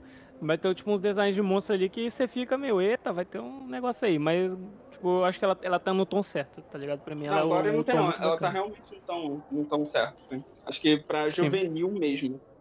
Sim. Uhum. E também, se você gosta de Sentai, tá tendo participação de personagens que, tipo, são grandes no, no universo de Sentai mesmo, que estão ali como personagens só de easter egg. Tipo, eles não são a, eles não são atenção. Inclusive, acho que os atores principais, eles são um grupo, né, de, de, de boy band, de idol. É, são um grupo idol da, da Jones. Que é uma Sim, parceria entre a Toei são... e a Jones Entertainment. Sim, e são muito bons. Tipo, não, não, não fica parecendo que é tipo só uma série comercial para vender eles. Inclusive, se eu não soubesse que eles são de, um, de uma banda, tipo, é, a série não ia me passar essa impressão, tá ligado? Tipo, compre nosso CD, somos uma banda, tá ligado? Eu só sei disso porque me contaram, meu. O que me deixou mais contente no com High School Hill é que eu, faz tempo que eu tava querendo muito ver algum tipo de versão recente do Goreng. Hum. Acho que era um tipo de homenagem que eu tava precisando fazer. É isso, mais alguma coisa aí desse universo de japonês? Bom, se mais ninguém tiver. Eu acho que por agora não temos. Semana que vem já, já espere um programa menor, porque a gente gastou todas as pautas que tinha já nessa semana. Mas, mas essa semana. mas eu tenho mais uma ainda que a gente não terminou hum. e agora. Hum. O aniversário o, do Tokudachi. O aniversário do Tokudachi e tal. Uhum. Né? Vou... Como vocês Temos começaram. É, como vocês começaram nesse universo, como vocês conheceram o Tokudachi, como. O que vocês estão achando até hoje do Tokudachi e tal? vamos contar nossas histórias nesse grupo maravilhoso. Aí eu, organiza aí, vai, vai pela ordem, porque. eu, eu, vou, eu, vou, começar aqui, né? Tipo, no, a história do Tokudachi. O Tokudachi surgiu praticamente com um grupo de amigos aí, né? Uns três trouxas aí que acompanhava idols. Aí um deles descobriu que o outro assistia essas paradas Tokusatsu. E, e trouxeram um amiguinho novo aí pra gente assistir também, ele com a gente. E aí começou, três amigos lá assistindo a série. Estavam assistindo Gavan, assistindo Kill Ranger. Uhum. Temos que terminar Charivan que faz uns três anos, né? E né, com isso, a... acabou entrando uma outra pessoa lá naquele grupo de idol maravilhoso. E a partir, da, a partir daí, a gente começou, tipo, o grupo tinha virado quatro pessoas, com a entrada dessa pessoa maravilhosa que tá aqui com a gente hoje. Acabou virando cinco, aí a partir desses cinco ela começou a trazer mais gente e a gente virou um grupo depois. E hoje Basicamente ficou, ficou, mais gente do que conseguia caber num, num grupo é. do Zap, assim. Uma hora começou a ficar muito bagunçado. A gente ficava, a gente ficava poluindo o chat desse grupo de idol. Aí eu pensei, é... mano, a gente tá poluindo com o Tokusatsu, não tem nada a ver com o assunto do grupo. Aí eu, fui, aí eu criei uma DM no Discord com nós três. E o nome da DM eu coloquei, Tokudachi. Aí um dia chegaram os nossos ilustríssimos amigos aí, Drat e Nexus, né? Acho que foi a primeira. É, na primeira foi, a gente teve o Gaijin, aí veio a Drat. É, pois é. É, o Gaijin também hum. Entrou. É porque o Gaijin não aparece direito, eu esqueci de mencionar ele. Mas ele é. apareceu antes também. Mas assim. Aí depois uma... que a Drat apareceu, aí ela chamou acho que o Nexus, aí ela foi chamando a Mai. Nexus é a mãe. Isso. É, uhum. a, a, Drat que me chamou também. E tivemos que fazer o grupo. A DM do, do Discord só permite até 10 pessoas. Uhum. Aí, pô, precisa de mais gente. Aí, por um acaso. Quando chegou a 7, a gente ficou é. até. A gente pensou, é, vai ter mais gente. É. Sim. Chegou a 7 pessoas, gente. Um, acho que vai ter que chamar mais gurizada aí. Ou tem que uhum. eu, já tinha, eu já tinha criado até antes, porque eu gosto de, de organizar as coisas separadas assim, canal. Quando é um, um feed só assim, tem que ser, tipo, duas pessoas. Uhum. É. Sim. Ou tem que ser tipo um chat bomba relógio, assim, tá ligado? A gente vai conversar hoje, amanhã a gente destrói o chat. Mas... É, só funcionava, porque no começo era só nós três e a gente não falava uhum. muito. E uma coisa curiosa também é que ele, ele falou que o negócio de chat de idol lá não tinha nada a ver com o negócio, mas agora que a gente tá mais viu mais séria ainda e tal, a gente percebe que idol e Tokusatsu tem tudo a ver ali e tal. Principalmente KB 48 e tal. É aí que eu comecei a assistir, porque que nem eu falei mais cedo, eu não assisto nada sozinho. Eu sou preguiçoso pra caralho pra assistir qualquer Também. coisa. Hum. Eu nunca assisto nada. Não é à toa que se eu perco um episódio que eu tô vendo com vocês, mano, eu demoro dois anos pra botar em dia, porque eu Sim. sou preguiçoso pra assistir as coisas sozinho. E é bem interessante isso, que é, com pouco de gente foi, e foi crescendo e tal. A gente era um grupo de 10 amigos e hoje estamos aqui com 60 pessoas. Tá ah, um 60 mais... pessoas, veja bem que não são 60 amigos. É. Mas assim, pra quem era 10 pessoas e tal, nós nunca esperávamos que chegassem 60, tá ligado? Tipo, é muita gente. pra quem era é. 3 pessoas. A gente mal. É, tal. A gente mal divulga isso aqui. É, exatamente. A gente tá começando isso. agora. A gente tá começando agora e, tipo, do nada entra. Ah, você veio por onde? Ah, pelo link no Twitter, tipo. Gente, a eu gente não... usa nosso Twitter? A gente, a gente nem usa nosso Twitter direito. Eu não tenho nem 60 pessoas nem nos minha, meus contatos do WhatsApp. O pessoal começou a me seguir porque eu postei qualquer coisa, não uso mais aquele Twitter, inclusive. Daí, quando vê, porque eu botei o link do Tokudachi na, na minha bio. E, e, quando vê, como é que você me achou? Como é que. Sim. Teve muita gente também que eu sei que é, muita gente veio por amigos de outra pessoa que veio por amigos. Por exemplo, eu sei que a Drat achou o pessoal aí jogando RPG e aí esse pessoal de RPG, eu sei que eles divulgaram nosso grupo aí pela internet, tanto que nosso grupo é o Nero Underground aí da internet, uhum. do, do, fandom. Como assim? Eu, eu, nunca divulguei esse grupo direito, ninguém aqui faz negócio. E a gente tá aqui hoje com 60 pessoas queridas que aparecem aí. Hoje aqui no chat a gente tá bem, tem muita gente aqui ainda, muita gente acompanhando a sessão. Uma das coisas que eu fico feliz é que a gente consegue não ter tretas no nosso grupo. Não sei se é porque ele é pequeno ainda, mas de não ter Graças treta. Ele é. é pequeno, né? Não, aí dá pra, dá pra moderar. E também porque o pessoal que entrou é da hora, né? Tipo, se entra É. uma pessoa É. assim, mais ou menos, aí não tem muito o que fazer. Isso já alfinetando a, a Toconet do Twitter mesmo. Pra alfinetar mesmo essa galera. Assim, assim, pe- pegando, tipo, pra dizer que nunca tivemos treta aqui, eu sei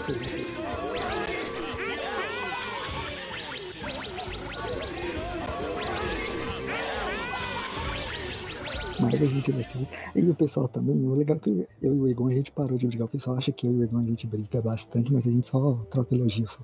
Troca elogios. Piranha. Cachorra. É, basicamente essa é a história do grupo. E agora a história de, da, da nossa história com o Tokusatsu, como é que começou. Acho que a minha. A melhor pessoa pra contar é o Nexus, porque a, a, a gente nunca assistiu nenhuma série sozinha. É sempre nós dois. A história Ou de então você com vocês. Tokusatsu se Eu mistura. pensei que você ia falar, a gente nunca assistiu nenhuma série, ponto. É, estamos, estamos impostores aqui no grupo. E como foi ele que Eu me lembro- arrastou? Não fui eu que te arrastei pra assistir Tokusatsu, na verdade ideia. foi o contrário. Eu não Você lembro disso. ideia, eu me empolguei. Eu jurava que foi a gente que arrastou. Eu acho que, tipo, eu lembro que a Mai, ela começou a pilhar um pouco com, com Power Rangers e tal. Tipo, Power Rangers é sempre algo frequente, quer você a, a consuma mídia ou não, porque ainda é algo meio nostálgico, pá, tem todo aquele bagulho da TV Globinho e pá.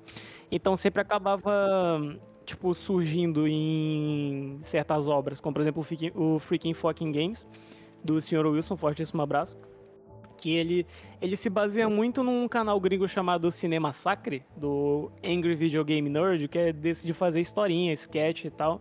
Então ele tem os personagens dele. Enfim, tem umas referências a Power Rangers lá, alguns episódios dele bem bacanas lá. Muito bom.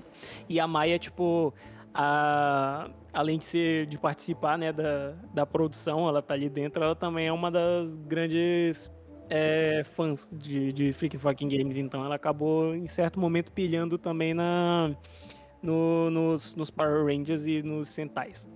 Acho que ela, é, tipo, ela assistiu antes da gente. A gente acabou meio que passando ela, mas ela foi a que começou a assistir. E aí eu, eu lembro que por essa influência dela acabou surgindo a ideia entre eu e a Drat. Tipo, Na minha memória, a Drat que falou, pois é, ela assiste isso daí. E a gente falou, ah, vamos assistir também, né? Já que tá no hype aí, né? Ela tá falando, não sei o que, a gente também. A gente quer assistir alguma coisa, vamos assistir Super Sentai. E a gente começou a assistir. Era uma época que eu tava.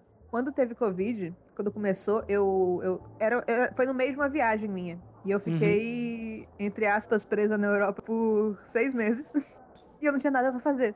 E teve algum momento que eu, eu comecei a assistir Tokusatsu de uma maluca. E graças a Deus eu, eu tinha tempo também, então a gente conseguiu combinar os dois e a gente, tipo, assistiu Shinkenger em, sei lá, uma semana. E a gente gostou demais de Shinkenger, achei fenomenal. E aí depois de Shinkenger a gente, tipo, na época tava saindo Zero One, então a gente tava no hype também, né? Tinha, assim, tinha acabado de sair, tinha saído acho que, sei lá, uns dois episódios de Saber. Mas o Zero One tava trend ainda. Aí a gente foi, começou a assistir Zero One também, a gente adorou, amou. E a partir daí foi isso. Eu acho que quando a gente acabou Zero One, foi quando. Eu não lembro se quando acabou, quando a gente, sei lá, tava na metade, foi que a Drat me mandou o convite pra entrar no Tokudachi. Mandou E Covid. aí Já tinha mandou acabado. o convite. É, a gente tinha acabado e entrei no, no Tokudachi. E aí depois a gente tava no hype, a gente queria gravar um baú infinito, a gente foi, chamou o Raider Lucas, a gente chamou o Mai também. E aí a gente fez o primeiro episódio e foi muito bom. A gente tipo, tinha acabado É. de assistir Zero One, mas a gente já ficava emocionado já de ouvir as músicas e tal. Então foi um. Desde a preparação do server, de, de antes, do- antes de fazer o server, eu já tinha na cabeça que eu ia chamar o Lucas e o Egon. E o eu, eu não lembro se era o Egon ou o Ronan. Mas acabou que eles dois não apa- acabaram não apareceram. Era o Egon, eu não, eu não tava em condições de aparecer. É, eu acho que eu te chamei, mas você não conseguiu. E ele também não. Sim. E aí gravamos com o Raider Lucas lá, muito bom. Pesquisa lá no YouTube, lá no Spotify, tá ainda tá lá.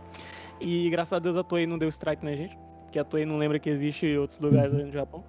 E e foi isso, e a partir daí a gente foi e começou uma série de cada vez, né? A gente não seguiu muito uma ordem e tal, a gente foi depois que a gente acabava uma série, a gente falava, veio, o que que a gente assiste agora?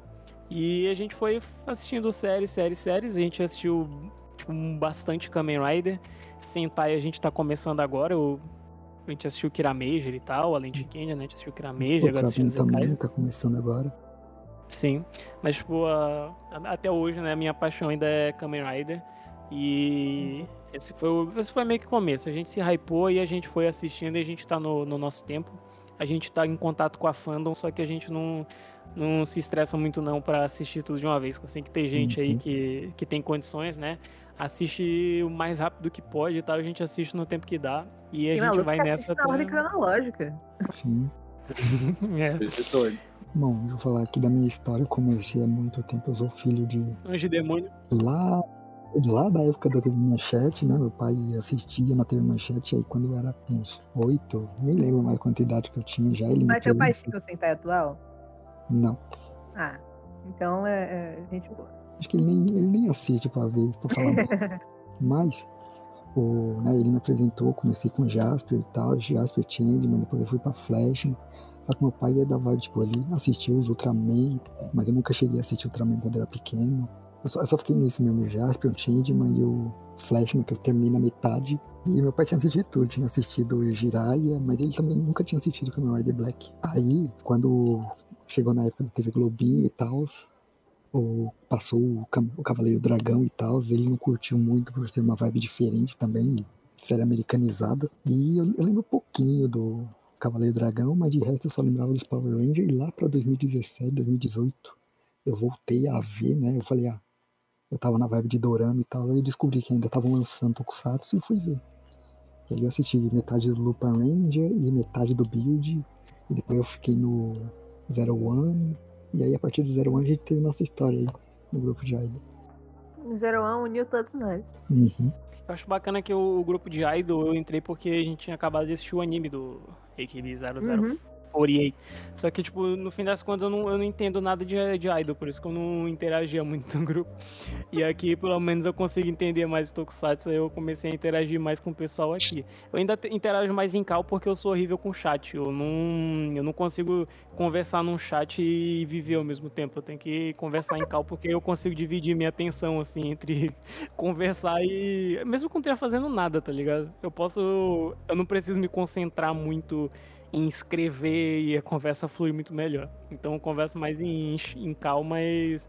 Enfim, né? Eu tenho mais propriedade pra interagir aqui. Sim, é que o negócio de Idol, pelo menos do AKB, é aquele universo bem grande, cheio de momentos altos e baixos, polêmicas e não polêmicas.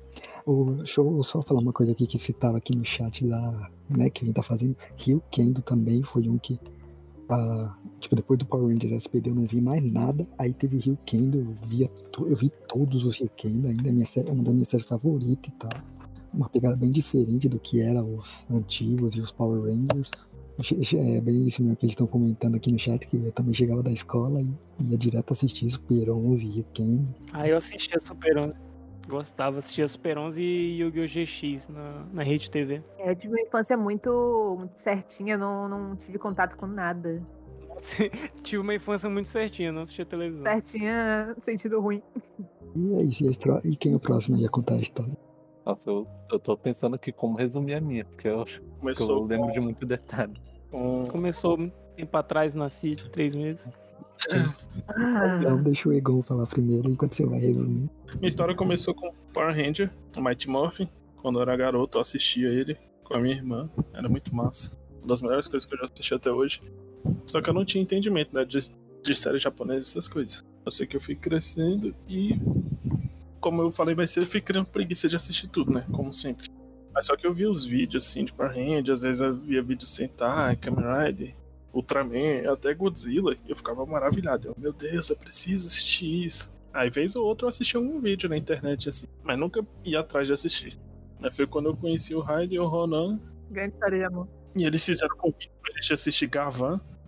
Foi quando tudo começou de vez mesmo. É, eu acho que Começou a o, dar errado. o, Ga- o Gavão foi um pouco depois da gente assistir Kill Ranger. Foi depois de Kill Ranger? Eu acho que foi. Porque a gente Oh, só foi ver o Gavan por causa do resto da cronologia. Ah, é verdade. A gente foi ver Gavan por causa do resto da cronologia. Mas isso aí, minha história com Tokusatsu é curtinha. Começou com Kill Ranger. E nem foi no ano de lançamento, né? Meu, eu comecei com, com Zero One mesmo.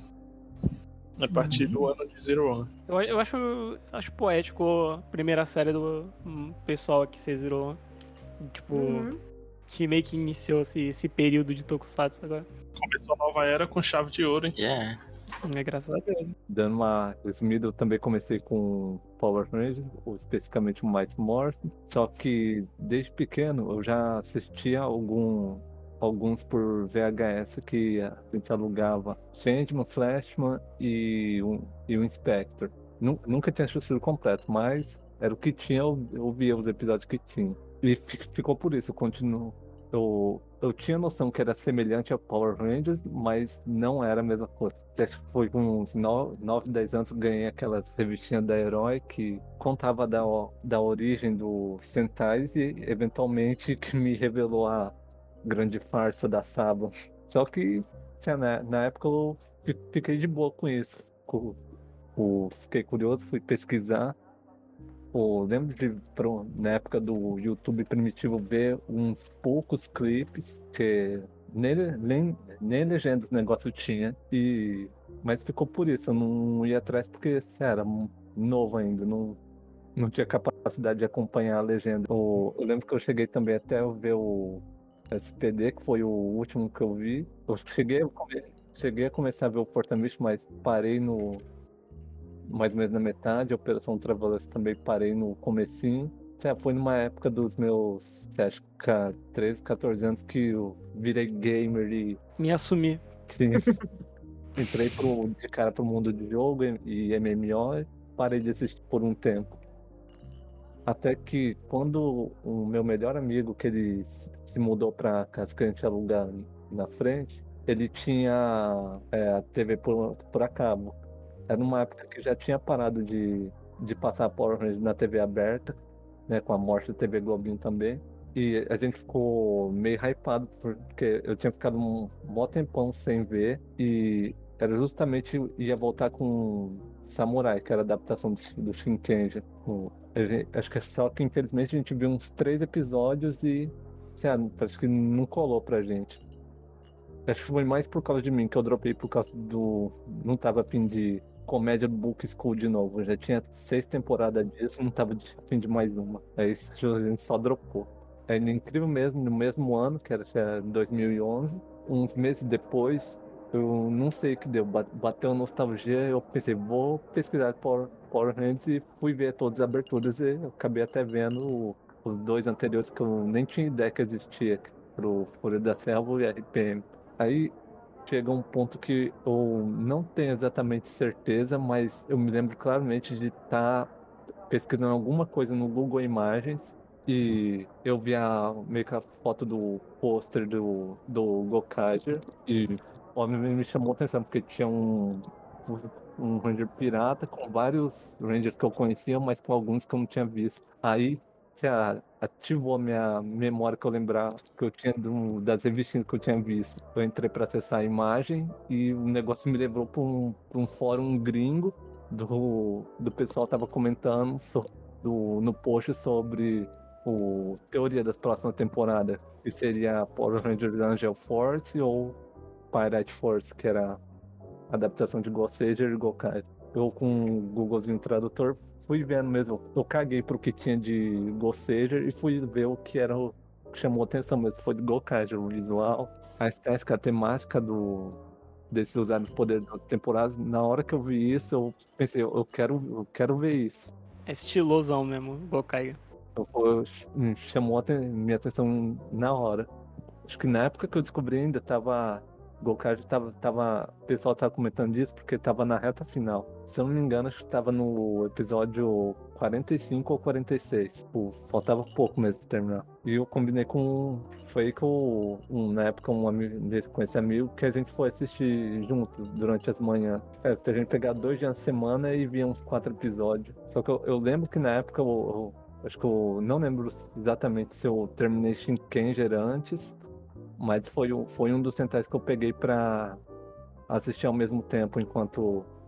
No, quando não, não dá pra gente assistir junto. Essa semana eu tava lembrando, meu primeiro namorado, ele era fã de Sentai, só que ele nunca me apresentou porque ele achava que ele não, eu não ia gostar. Veja onde estamos agora.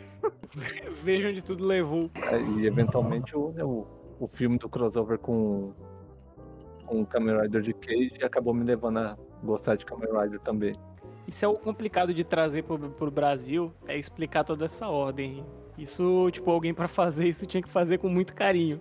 Tipo, passar na televisão e fazer uns comercial assim, tá ligado? Uhum. Só uns telecurso 2000 explicando a ordem das coisas. Pode ler o da Jack agora? Uhum. Pode. Bota efeito na voz. Efeito na voz, vou botar aqui. Tem a, a Jack está participando aqui do, do podcast em espírito. Está sem microfone, mas ela me escreveu aqui o, a experiência dela. Vou ler aqui para vocês. Momento. Tá bom assim? Perfeito. Mas a Jack. Uhum. Ok. Vamos lá. Quando pequena, eu assistia o Power Rangers RPG na Band. Passava bem de manhã, lá pelas 8 horas. Junto a esse Power Rangers tinha um DVD do Jaspion, que aquele me chamavam tanto mais de atenção do que Power Rangers. Acho que era por causa do ator não ser americano. O FFG do Power Rangers 64 da Colônia Contra-Ataca meio que me trouxe de volta o interesse lá em 2016 ou 2017. Hum. Então eu comecei a ver o Mighty Morphin. Só que eu desinteressei rápido. E aí chegou 2020 e por causa da Maya eu me juntei nesse rabbit hole. Eu vi ela falando direto de Lupati, que chamou minha atenção e eu resolvi assistir para quem sabe me enturmar. Mas era tarde demais. Eu acabei me apaixonando e logo graças ao episódio do baú de Kamen Rider eu me interessei em Kamen Rider. E graças a Drat, eu caí mais ainda nesse rabbit hole com Kamen Rider W, que atualmente é o meu favorito. E aí só foi piorando. Pirei Guardian Sailor Moon. Eu quero revisitar os tocos mais antigos da manchete, tipo Jiraiya e Ban também. Caraca, obrigado pelo seu depoimento anônimo.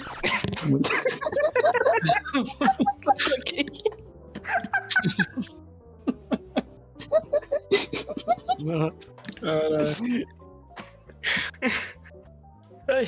Melhor depoimento da noite. Mas, é, mas essa a gente viu a história aqui de como que a Draco coagiu um ser humano a entrar nessa desgraça. Né? Até saiu depois de tão, tão emocionado.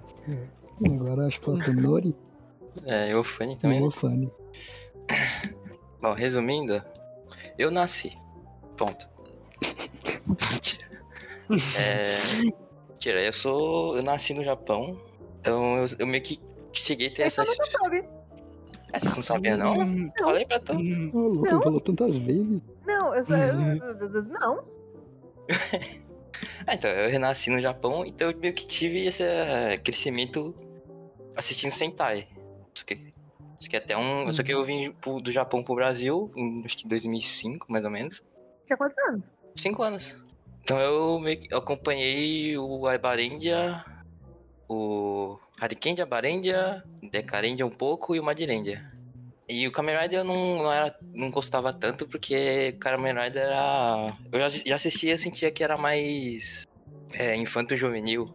Então nunca foi muito. E tipo, nenhuma criança também na época gostava. Muito Ed.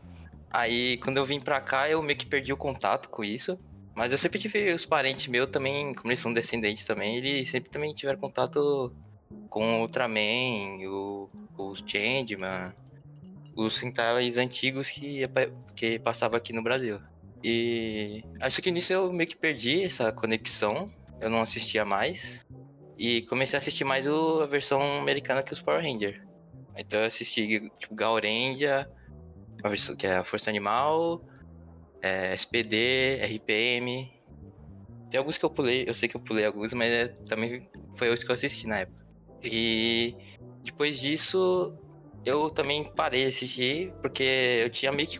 Eu comecei a crescer e comecei a ter um meio que preconceito mesmo. Que eu achava muito infantil. Só que aí, quando eu fui amadurecendo, eu comecei a assistir muito anime, muito mangá no ensino médio. Aí eu vi aqui no site que eu assistia, aparecia muito os Kamen Rider que tava lançando na época, que era o X-Aid.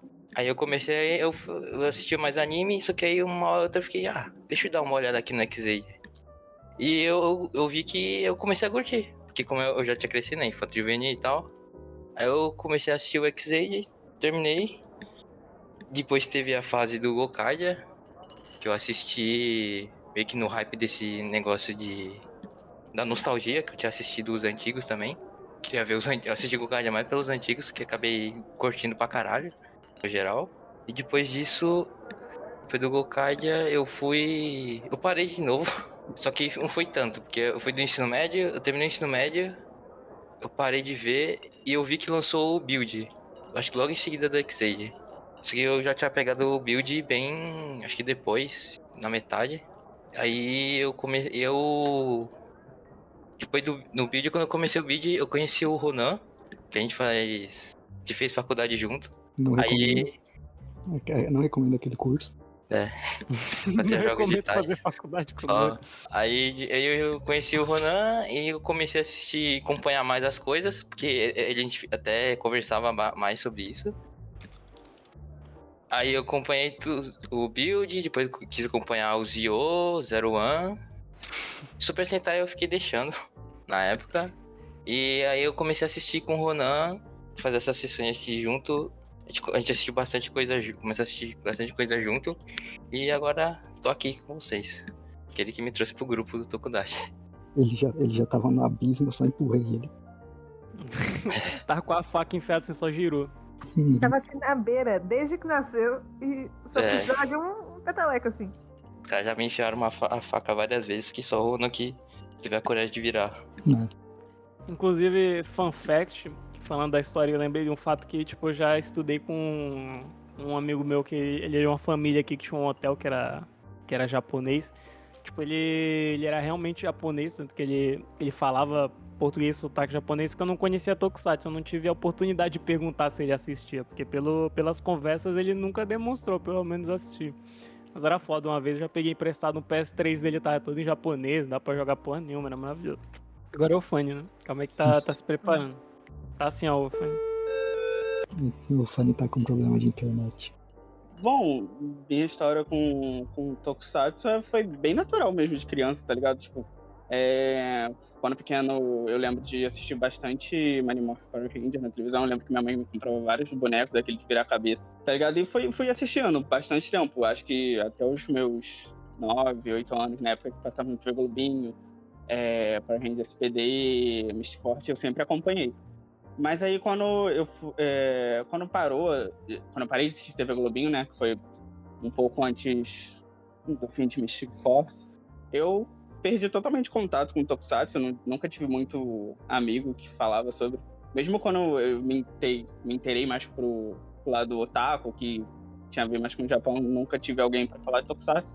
E foi indo, acho que aí até recentemente, lá pra meados de 2017, 2018, é, um amigo meu falou que tava, tava tendo as temporadas de pra gente na Netflix, né? E tava reassistindo. Eu falei, pô, vou dar uma reassistida também. Que eu lembro de gostar pra caralho.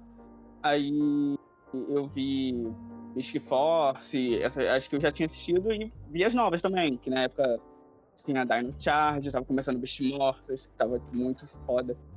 E foi aumentando o interesse por Tokusatsu, etc. Aí, muito da minha experiência com, com os novos, por exemplo, Super Sentai, é, Kamen Rider, foi por causa do, do YouTube em si, porque eu não tinha muita pessoa pra falar em si, nem que conhecia dessa área.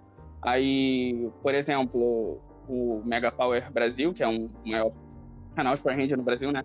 é, Falava bastante sobre Super Sentai, eu falei, vou dar uma chance. Aí, eles com, eu vi o primeiro foi Luparendia Super Ranger, e cara, eu gostei pra caralho foi, foi indo, tipo, eu só fui criando mais interesse. Aí eu vi Pokaja logo depois, aí eu vi Kyurend um pouco também. Alô? E aí sobre.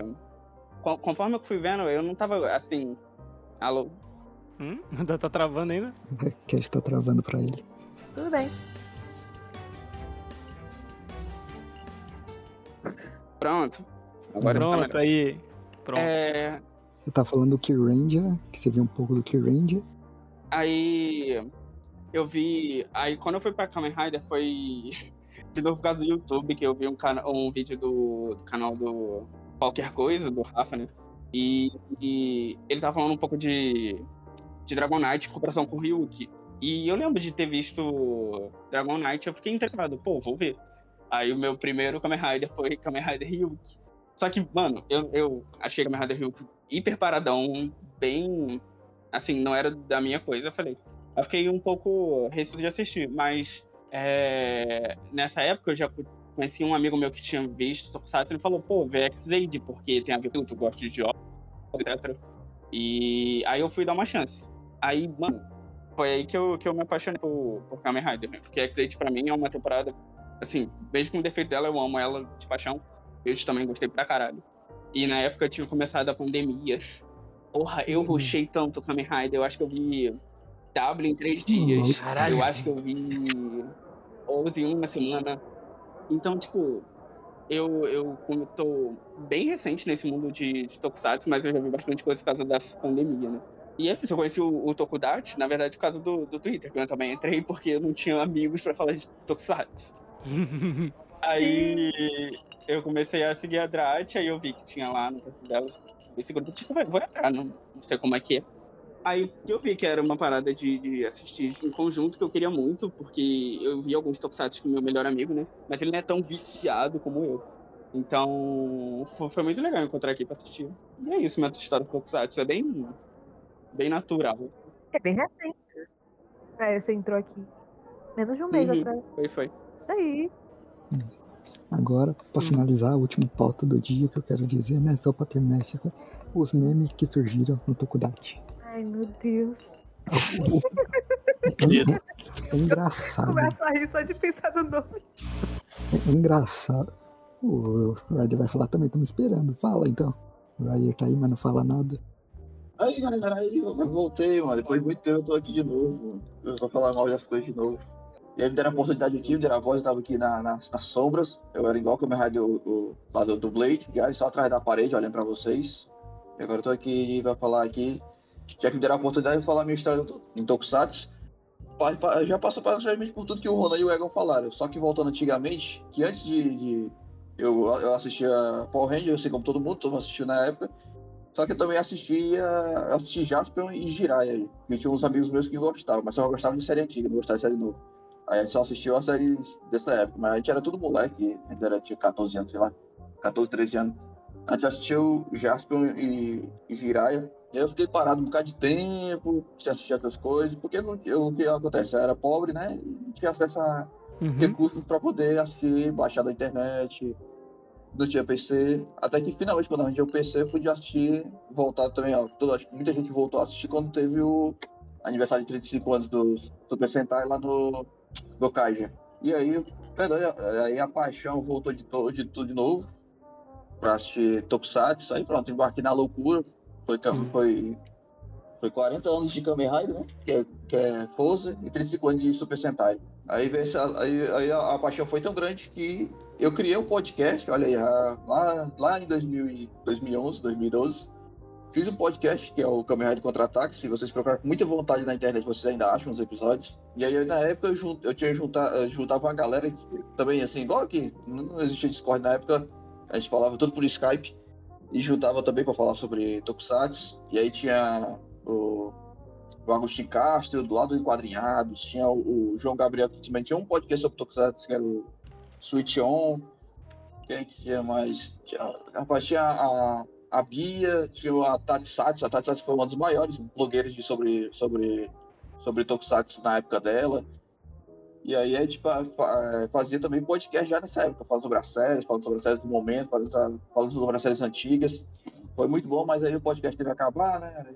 A galera também se dispersou e aí eu passei um bom tempo sem ter praticamente ninguém pra, pra, pra conversar sobre Tokusatsu nem nada, só assistia mesmo, assistia, né? Passei um bocado de tempo, até que finalmente o grupo de idols foi capinar um, um lote lá no, no grupo do, do Music 48 Aí eu encontrei essa pérola que é o Ego e o Ronan, as duas vadias, putas, piranhas, cachorros, sem vergonhas, taradas. Corta isso na edição. Não, deixa aí. Não. Palavra, palavra de amor e carinho.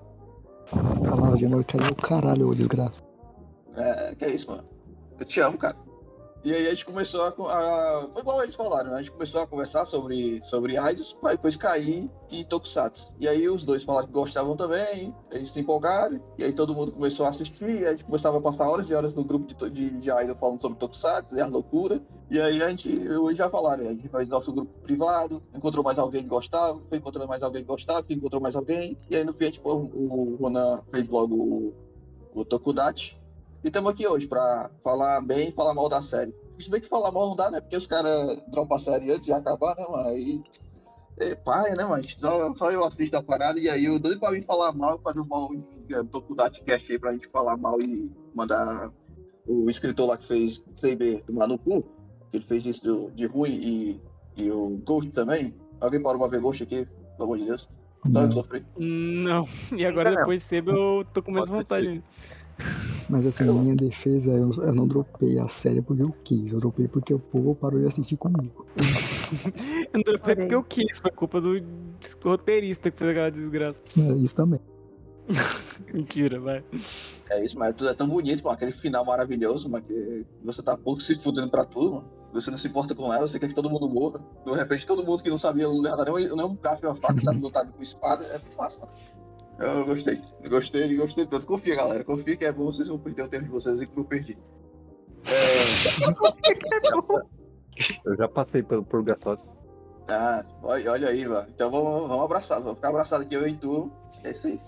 Então pronto, a gente agora estamos aqui nesse grupo maravilhoso, gravando esse podcast maravilhoso também aqui. Parece todo mundo de camisa branca, pulando as ondas do mar, para poder finalizar. o okay. Ainda estamos em setembro, mas parece que é o fim do ano. É. Já tá ansioso pra ver quem vai morrer no Revice já. Ah, eu não boto fé em nada. Eu, eu, eu, eu vou mentir não, galera. Não tô empolgado com o Revice não, mas eu quero ser enganado. Eu quero depois de Saber. Eu acho que veio o Arthur veio o 01 até agora pra nós e é isso aí, galera. É isso aí. Abra, abraço o 01 que foi a melhor coisa que veio pra nós. Amém. Amém, Riders. Amém. Amém, Riders. Amém, Amém, Riders. Amém, Riders. E já falando dos memes, né, que a gente hum. tem aqui nesse grupo, a Rider que surgiu aqui. Eu quero pegar um específico aqui que virou um meme até hoje, que a gente começou recentemente, o Ultraman RB, né? Ah, sim. Uhum. E do nada, a gente tava lá tranquilo assistindo, todo mundo na calmaria, todo mundo tranquilo, ninguém falando nada, só sentindo a vibe. De repente, uma pessoa vira e fala, como é que era mesmo que ela falou? Tiga. Ah que, que é isso? Não, não ah, do Tiga. Da... Não, da Tiga é outra coisa. Da menininha. Ah, tá. Falei que ela parece um pão de queijo? Exatamente. Esse virou um dos maiores memes até hoje. A gente não sabe mais quem é, uma, quem é a menina e quem é o pão de queijo. Qual é o nome da menina mesmo? A Sarri. É, a Sarri. Então, agora a gente vê que a, a Sarri é um pão de queijo pra gente e ninguém vai dizer o contrário. É, esse foi um dos memes muito bom. O do Tiga. Eu não lembro direito da história do Tiga, como é que é? Do Tiga. Ah, é um holograma. Não, o, o da musiquinha do Tiga. Também. A musiquinha do time é, é, a musiquinha do Tiga é só um, um negocinho besta mesmo, porque eu acho engraçado é. o nome do, do Tiga. Eu sempre achei engraçado quando eu assistia a Z que eles citavam o Tiga. E eu, eu não sei, eu não sei se, se eu, eu duvido que foi pela minha causa, porque eu, eu gosto muito de repetir certas músicas assim. Eu sempre tenho uma música que fica na minha cabeça. Então, quando acontece alguma situação meio The Office, assim, que eu não tenho uma, uma reação específica, eu, normalmente eu sempre só canto uma música, assim, que estiver passando pela, pela, pela minha cabeça. E a do Tiga foi isso. Tem, a, tem a end do Tiga, que é só Tiga, o Tiga. então, sempre que. Depois, depois que a gente assistiu o primeiro episódio, sempre que acontecia alguma coisa, assim, que eu não tinha nenhuma reação pronta, eu só fui cantar Tiga e o Tiga. E aí, tipo, aleatoriamente a gente puxa isso. É, tipo, a gente tá assistindo aí, Tiga. Isso é muito besta. Eu gosto de piada besta. Hum. Então, foi tipo, do nada a gente tava lá de boa assistindo também nessa vibe do RB e tal, do pão de queijo. A gente tava lá todo mundo tranquilo assistindo, de repente acontece um negócio e o Nexus vira, Tiga! Aí todo mundo caiu na risada. O outro, o, a maior parte do. É uma boa também ali, os memes do. É, Kamen Rider sem, sem P, né? Como é que é? Kamen Rider sem P. É, os emojis lá do Telegram. Os emojis do Telegram, que é a, a, com a qualidade ruim. Tipo uhum. os do. Os do Will Smith. Só que Rider é muito bom. Eu que fiz. Tudo feito pela Drat. Alguém vai falar do Vai Mamar assim? Vocês vai. Devia então chamar, botar ele na chamada. Porra. Ou não, não tem esse poder? Ele tem que ficar ou não? Não. Quem? O Vai Mamar Sim. Ah, não, não tem. Ah, então conta essa história aí do Vai Mamar Sim. É do Matt, né? É. é. Então, basicamente, quando a Drat me mandou o convite, eu entrei pelo browser, só que eu não tava logado. Aí entrou no grupo com esse nickname aleatório, que eu não faço ideia. Porque o Discord escolheu isso. Quando, eu, eu, quando caiu a ficha na minha cabeça que o Discord escolheu o nome Vai Mamar Sim eu não, eu não consigo. Eu não consigo acreditar. Porra de história é essa, velho? Mano, é que eu tô... Lá no chat, mano. É tipo, do nada, vai mamar sim, tá ligado? O nome da conta que ele tirou, eu não acredito nisso aí. Eu gosto porque a, a, a Drat, ela tem essa mania de de, de mandar enigma, assim, de vez em quando. Ela só, tipo, só mandou um print disso daí, sem, sem explicar o contexto. Eu só ali falei, é uma frase, né, vai mamar assim. não sei qual era o, a backstory, tô descobrindo agora. Sexo, bicho. Sexo. É o fantasma do grupo. São essas coisas que faz a gente se divertir nesse grupo maravilhoso. É igual o High Hero é a lenda urbana do grupo. Hum, Tinha outro qual outro membro. mesmo? Ah, É, Ninfeta Ciclonata. essa aí entrou num belo dia em feta ciclonada e nunca mais vimos. Eu, eu, pessoa. eu quero acreditar que isso é referência ao Philip. Eu não sei. O interessante é que eu... a Drat é culpada disso acontecer. Eu? Ah, é verdade, pior que te dei o link. Mas se bem que também eu também tenho minha parcela de culpa. Porque fui. Porque foi. foi- Porque, Tava deslogado. porque no começo de tudo é uma, é uma sequência de, de eventos. Que foi a. A Mike ficou fis- fissurada em Power Rangers por causa do Freak Uhum. Funk Games. Aí eu fui fanboy lá de Shinkenger pra cima dela. Que ela começou. Aí que ela pegou o gosto e começou a ver. Daí por causa dela você viu. É, você e o Tex viram. Aí me Uhum. chamaram pro grupo e isso aconteceu. As coisas que acontecem nesse grupo. E o baú de- sem contexto aí, que deveria virar Tokudate sem contexto. Hum, Pode Que ser os que- dois. O que, que nós temos aí no, que eu não lembro? Vamos desenterrar esse tweet. Caraca, do, do Tokudachi tem um. Já, já teve um, um diálogo que aconteceu no, no grupo do, do Telegram que eu refiz em esse Atone, mas é só porque eu, eu gosto de, de causar um- uns diálogos acalorados assim de vez em quando. Sem necessidade aparente. Baú de contexto é bom demais, velho. Agora você me lembrou de um negócio. O final do. aque- Aquela cena do W lá, nosso meme mais famoso que Nilzete retuitou. Do final da Avenida Brasil, Sim. com a abertura do, do W cantada no. ah, Tipo, a abertura de. W com a música de Dança Kuduro. Uhum. Olha, sem querer, me lembrou de outro meme. Que é a teoria da conspiração que o nosso amigo Ruivo tinha tinha a teoria da conspiração de que ele ia ser o algum personagem de Zero One na Ah. tradução brasileira. É verdade. Ele é dublador profissional. E ele ficou muito incomodado que a gente não chamou ele pro baú de Kamen Rider e ele não assiste Kamen Rider. Aí a gente Exato. ficou muito encucado com isso. A gente gravou o baú e. Assim, não é, que eu, não é que eu não chamei o Ruivo, porque ele pode ler as mensagens que, que passam pelo, pelo server do baú. Só que eu não, eu não cheguei diretamente na DM, assim. Pra falar, e aí, vai ter o baú de Kamen Rider, vai querer ou não vai querer? Porque eu assumi que era algo que o Ruivo não, não, tinha, não tinha contato e pá. E aí, depois que a gente fez a gravação, é, depois que vi a gravação, ele veio muito triste, assim, falou, porra, nem me chamaram, mó... queria participar. Aí depois veio a, teoria de que ele, ele tinha informação das internas, porque era na época que tava chegando a load, o pessoal achou que ia ter alguma coisa na load. Realmente eu tô, eu tô por fora dos memes, eu tô vendo, eu tô acompanhando os memes agora porque eu tô por fora do meme. Por mais que eu seja membro desse grupo fundador, eu seja um pedra fundador desse grupo, eu, eu tô mais por fora do que Buda de né? Caralho.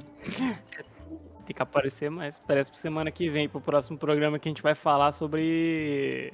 Sabe Deus, sobre canal do boi, porque a gente gastou Isso. todos os assuntos hoje. Antes da gente ir embora, eu acabei de achar um baú de contexto ali que eu não entendi. Eu não- Ah, essa, essa é ideia do, do, do Não, é, aquilo ali, aquilo ali foi porque eu lembro desse print aí que foi. Eu, eu esqueci o que a gente tá assistindo nessa época. Mas foi uma da- das primeiras vezes que a, a Jack usou o gerador de Lero Lero pra não participar. E eu ia fazer alguma outra coisa em outro lugar. Então eu cheguei e falei assim, ó, diferente de certas pessoas aí, Ronan, Hoje eu venho anunciar que estarei presente em outro lugar. Até mais. ah, eu lembrei disso agora. Os melhores momentos desse grupo. Essas... Eu deixo aqui o convite para todo mundo que tá ouvindo esse podcast maravilhoso entrar nesse grupo aí. Não, você vai pegar um, você que tá ouvindo esse podcast de 5 horas, você já se contenta aí por umas duas semanas, porque semana que vem vai ter menos assunto, a gente vai fazer um de 20 minutos para equilibrar. Não, a gente aprendeu, a gente, a gente fez o um curso lá do, do, do Monark, de como fazer podcast. Então, Nem fudendo. A gente sentou aqui, começou a conversar, pronto, é o papo de bar, disse que é o papo de bar, e por isso tem 5 horas de episódio. Semana que vem a gente, a gente vai ler as notícias do G1 e comentar todas elas. Exatamente, vai ter o canal de cortes, o canal de cortes lá, e aí falando que. Como é? Briga, briga no, briga no Tokudate. Era Ronan e Egon vão sair. É, é, Lucas e Egon vão sair na porrada por causa disso aí. E que a pessoa que tá ouvindo o programa essa hora também já tá o próprio. O próprio Kamen Rider Build. Ponto. Aliás, episódio. Tá o próprio Kamen Rider Drive episódio alguma coisa. Que eu não posso dar spoiler. Mas eu acho que por hoje é isso. Acabou a pauta e tal. Entre no grupo lá, vamos fazer memes, assistir mais Exato. séries marotas. Por enquanto, enquanto o server tá organizado, a gente tá gravando isso daqui tudo no, no, no público aqui. Se você quiser, se entre aí, você participe na, na próxima semana. Prove aproveita quando tá fácil de, gerenciar o, o servidor. Uhum. Acho que a partir de hoje, quando não entender alguma coisa, vou só mar, mar, marcar o vai mamar sim. Nossa, o vai, eu espero muito que esse, essa conta nunca seja automaticamente apagada. Ai, ai, gente, pois é, boa noite pra vocês aqui. Eu vou me, me, retirando aqui, é, porque... Vamos finalizar aqui. Quais são as recomendações do dia? A recomendação? Vai ter recomendações Não tem recomendação, não. Graças a Deus. É recomendação é Ova Tokudachi. E deixe like e doe no padrinho. Não sei que, que época você está ouvindo isso, se a gente já abriu os nossos padrinhos para financiar a nossa vida e fugir do capitalismo. Eu gostaria de saber, falando rápido, qual Tokusatsu vocês têm coragem de re rever todo ano? Todo ano? Ah, todo ano? Nossa, todo é. ano. Depende, se todo ano tiver uma pessoa diferente que eu acho muito top que queira assistir pela primeira vez, qualquer um. Mentira, é, não qualquer um. Essa vibe. É Tokusatsu, né? O... É. Eu acho que Garo mesmo. Eu acho que eu maratonaria Garo várias vezes. Acho que é Kibare... a Kibarenja. Eu veria a Kibarenja a primeira temporada de novo. Nexus Também. reassistiria Zero One. Eu assistiria Zero One de novo. Uma vez no ano uma vez no anozinho assim, assistiria. Se tivesse eu, tempo eu, para tal. Eu queria lembrar alguma série que tivesse menos de 20 episódios. Bom, mas é com essa deixa aí, é que a galera, né, o, o Tokusatsu que ele virou pelo final do ano, que a gente vai encerrando aqui esse, toco, esse podcast maravilhoso do Tokudate, que voltou depois de anos, inclusive, né, depois daquele Kamen Rider W que nunca saiu e nunca veremos. Bom, mas é isso. Eu quero agradecer a todo mundo que está aqui presente hoje, a todo mundo que esteve presente já saiu hoje. Agradecer a todo mundo por é, todas as 60 pessoas nesse grupo que estão aí acompanhando o primeiro aniversário de um ano, Tokudate. E aí. É isso aí! Pega na minha, Rodando, pega na minha, balança. Vai se fuder. Parabéns. Brasil! Boa, Tokudate. Muitos parabéns. E que vai mais aí uns 20 anos, que a gente vire um grupo gigantesco aí com mais 3 mil pessoas. E que a gente tenha influência suficiente para um dia trazer Rider pro Brasil. Isso também. Me melhor, melhor, nós vamos, nós vamos repetir a história. Nós vamos fazer um canal que vai trazer, e dizer que vai trazer Tokusatsu pro Brasil, nós vamos falar com seis meses depois. Exatamente. Projeto Tokudachi TV 2030. Anota aí, Projeto Tokudachi TV 2030. Nós vamos conseguir criar um programa. Ter Zero One dublado, hein? Isso aí. Mas o, o, tem que ter um, um nome muito genérico de. Dublado pelo Tokudachi. Já pensou, Tokudachi virar embaixador da uhum. Toei? Tokudachi é, um, Tokudachi é um nome muito bem pensado pra canal de televisão. Tem que ser tipo um nome genérico assim de tecnologia já. Tem que ser tipo Space. USB. Space TV. USB. USB TV. Pendrive USB TV. Pendrive, pendrive. Pendrive de 8G Flash TV. Drive TV. Tipo 01. Não, mas é isso aí por hoje, gente. né? Convidar só pra terminar de vez, É, agora então, que ninguém deixa terminar essa desgraça. Acaba aí, acaba, acaba. né? Convidar aqui você que tá escutando esse podcast pra entrar, né? E participar dessa bagunça aqui que vocês estão vendo. É que ninguém deixa terminar esse negócio que já tem mais quatro horas. E é isso. Caramba, é, esse, eu, Vai eu pode ter sido mesmo, mano. Isso aí, vai, Boa vai, noite boa pra todo noite, boa noite, gente.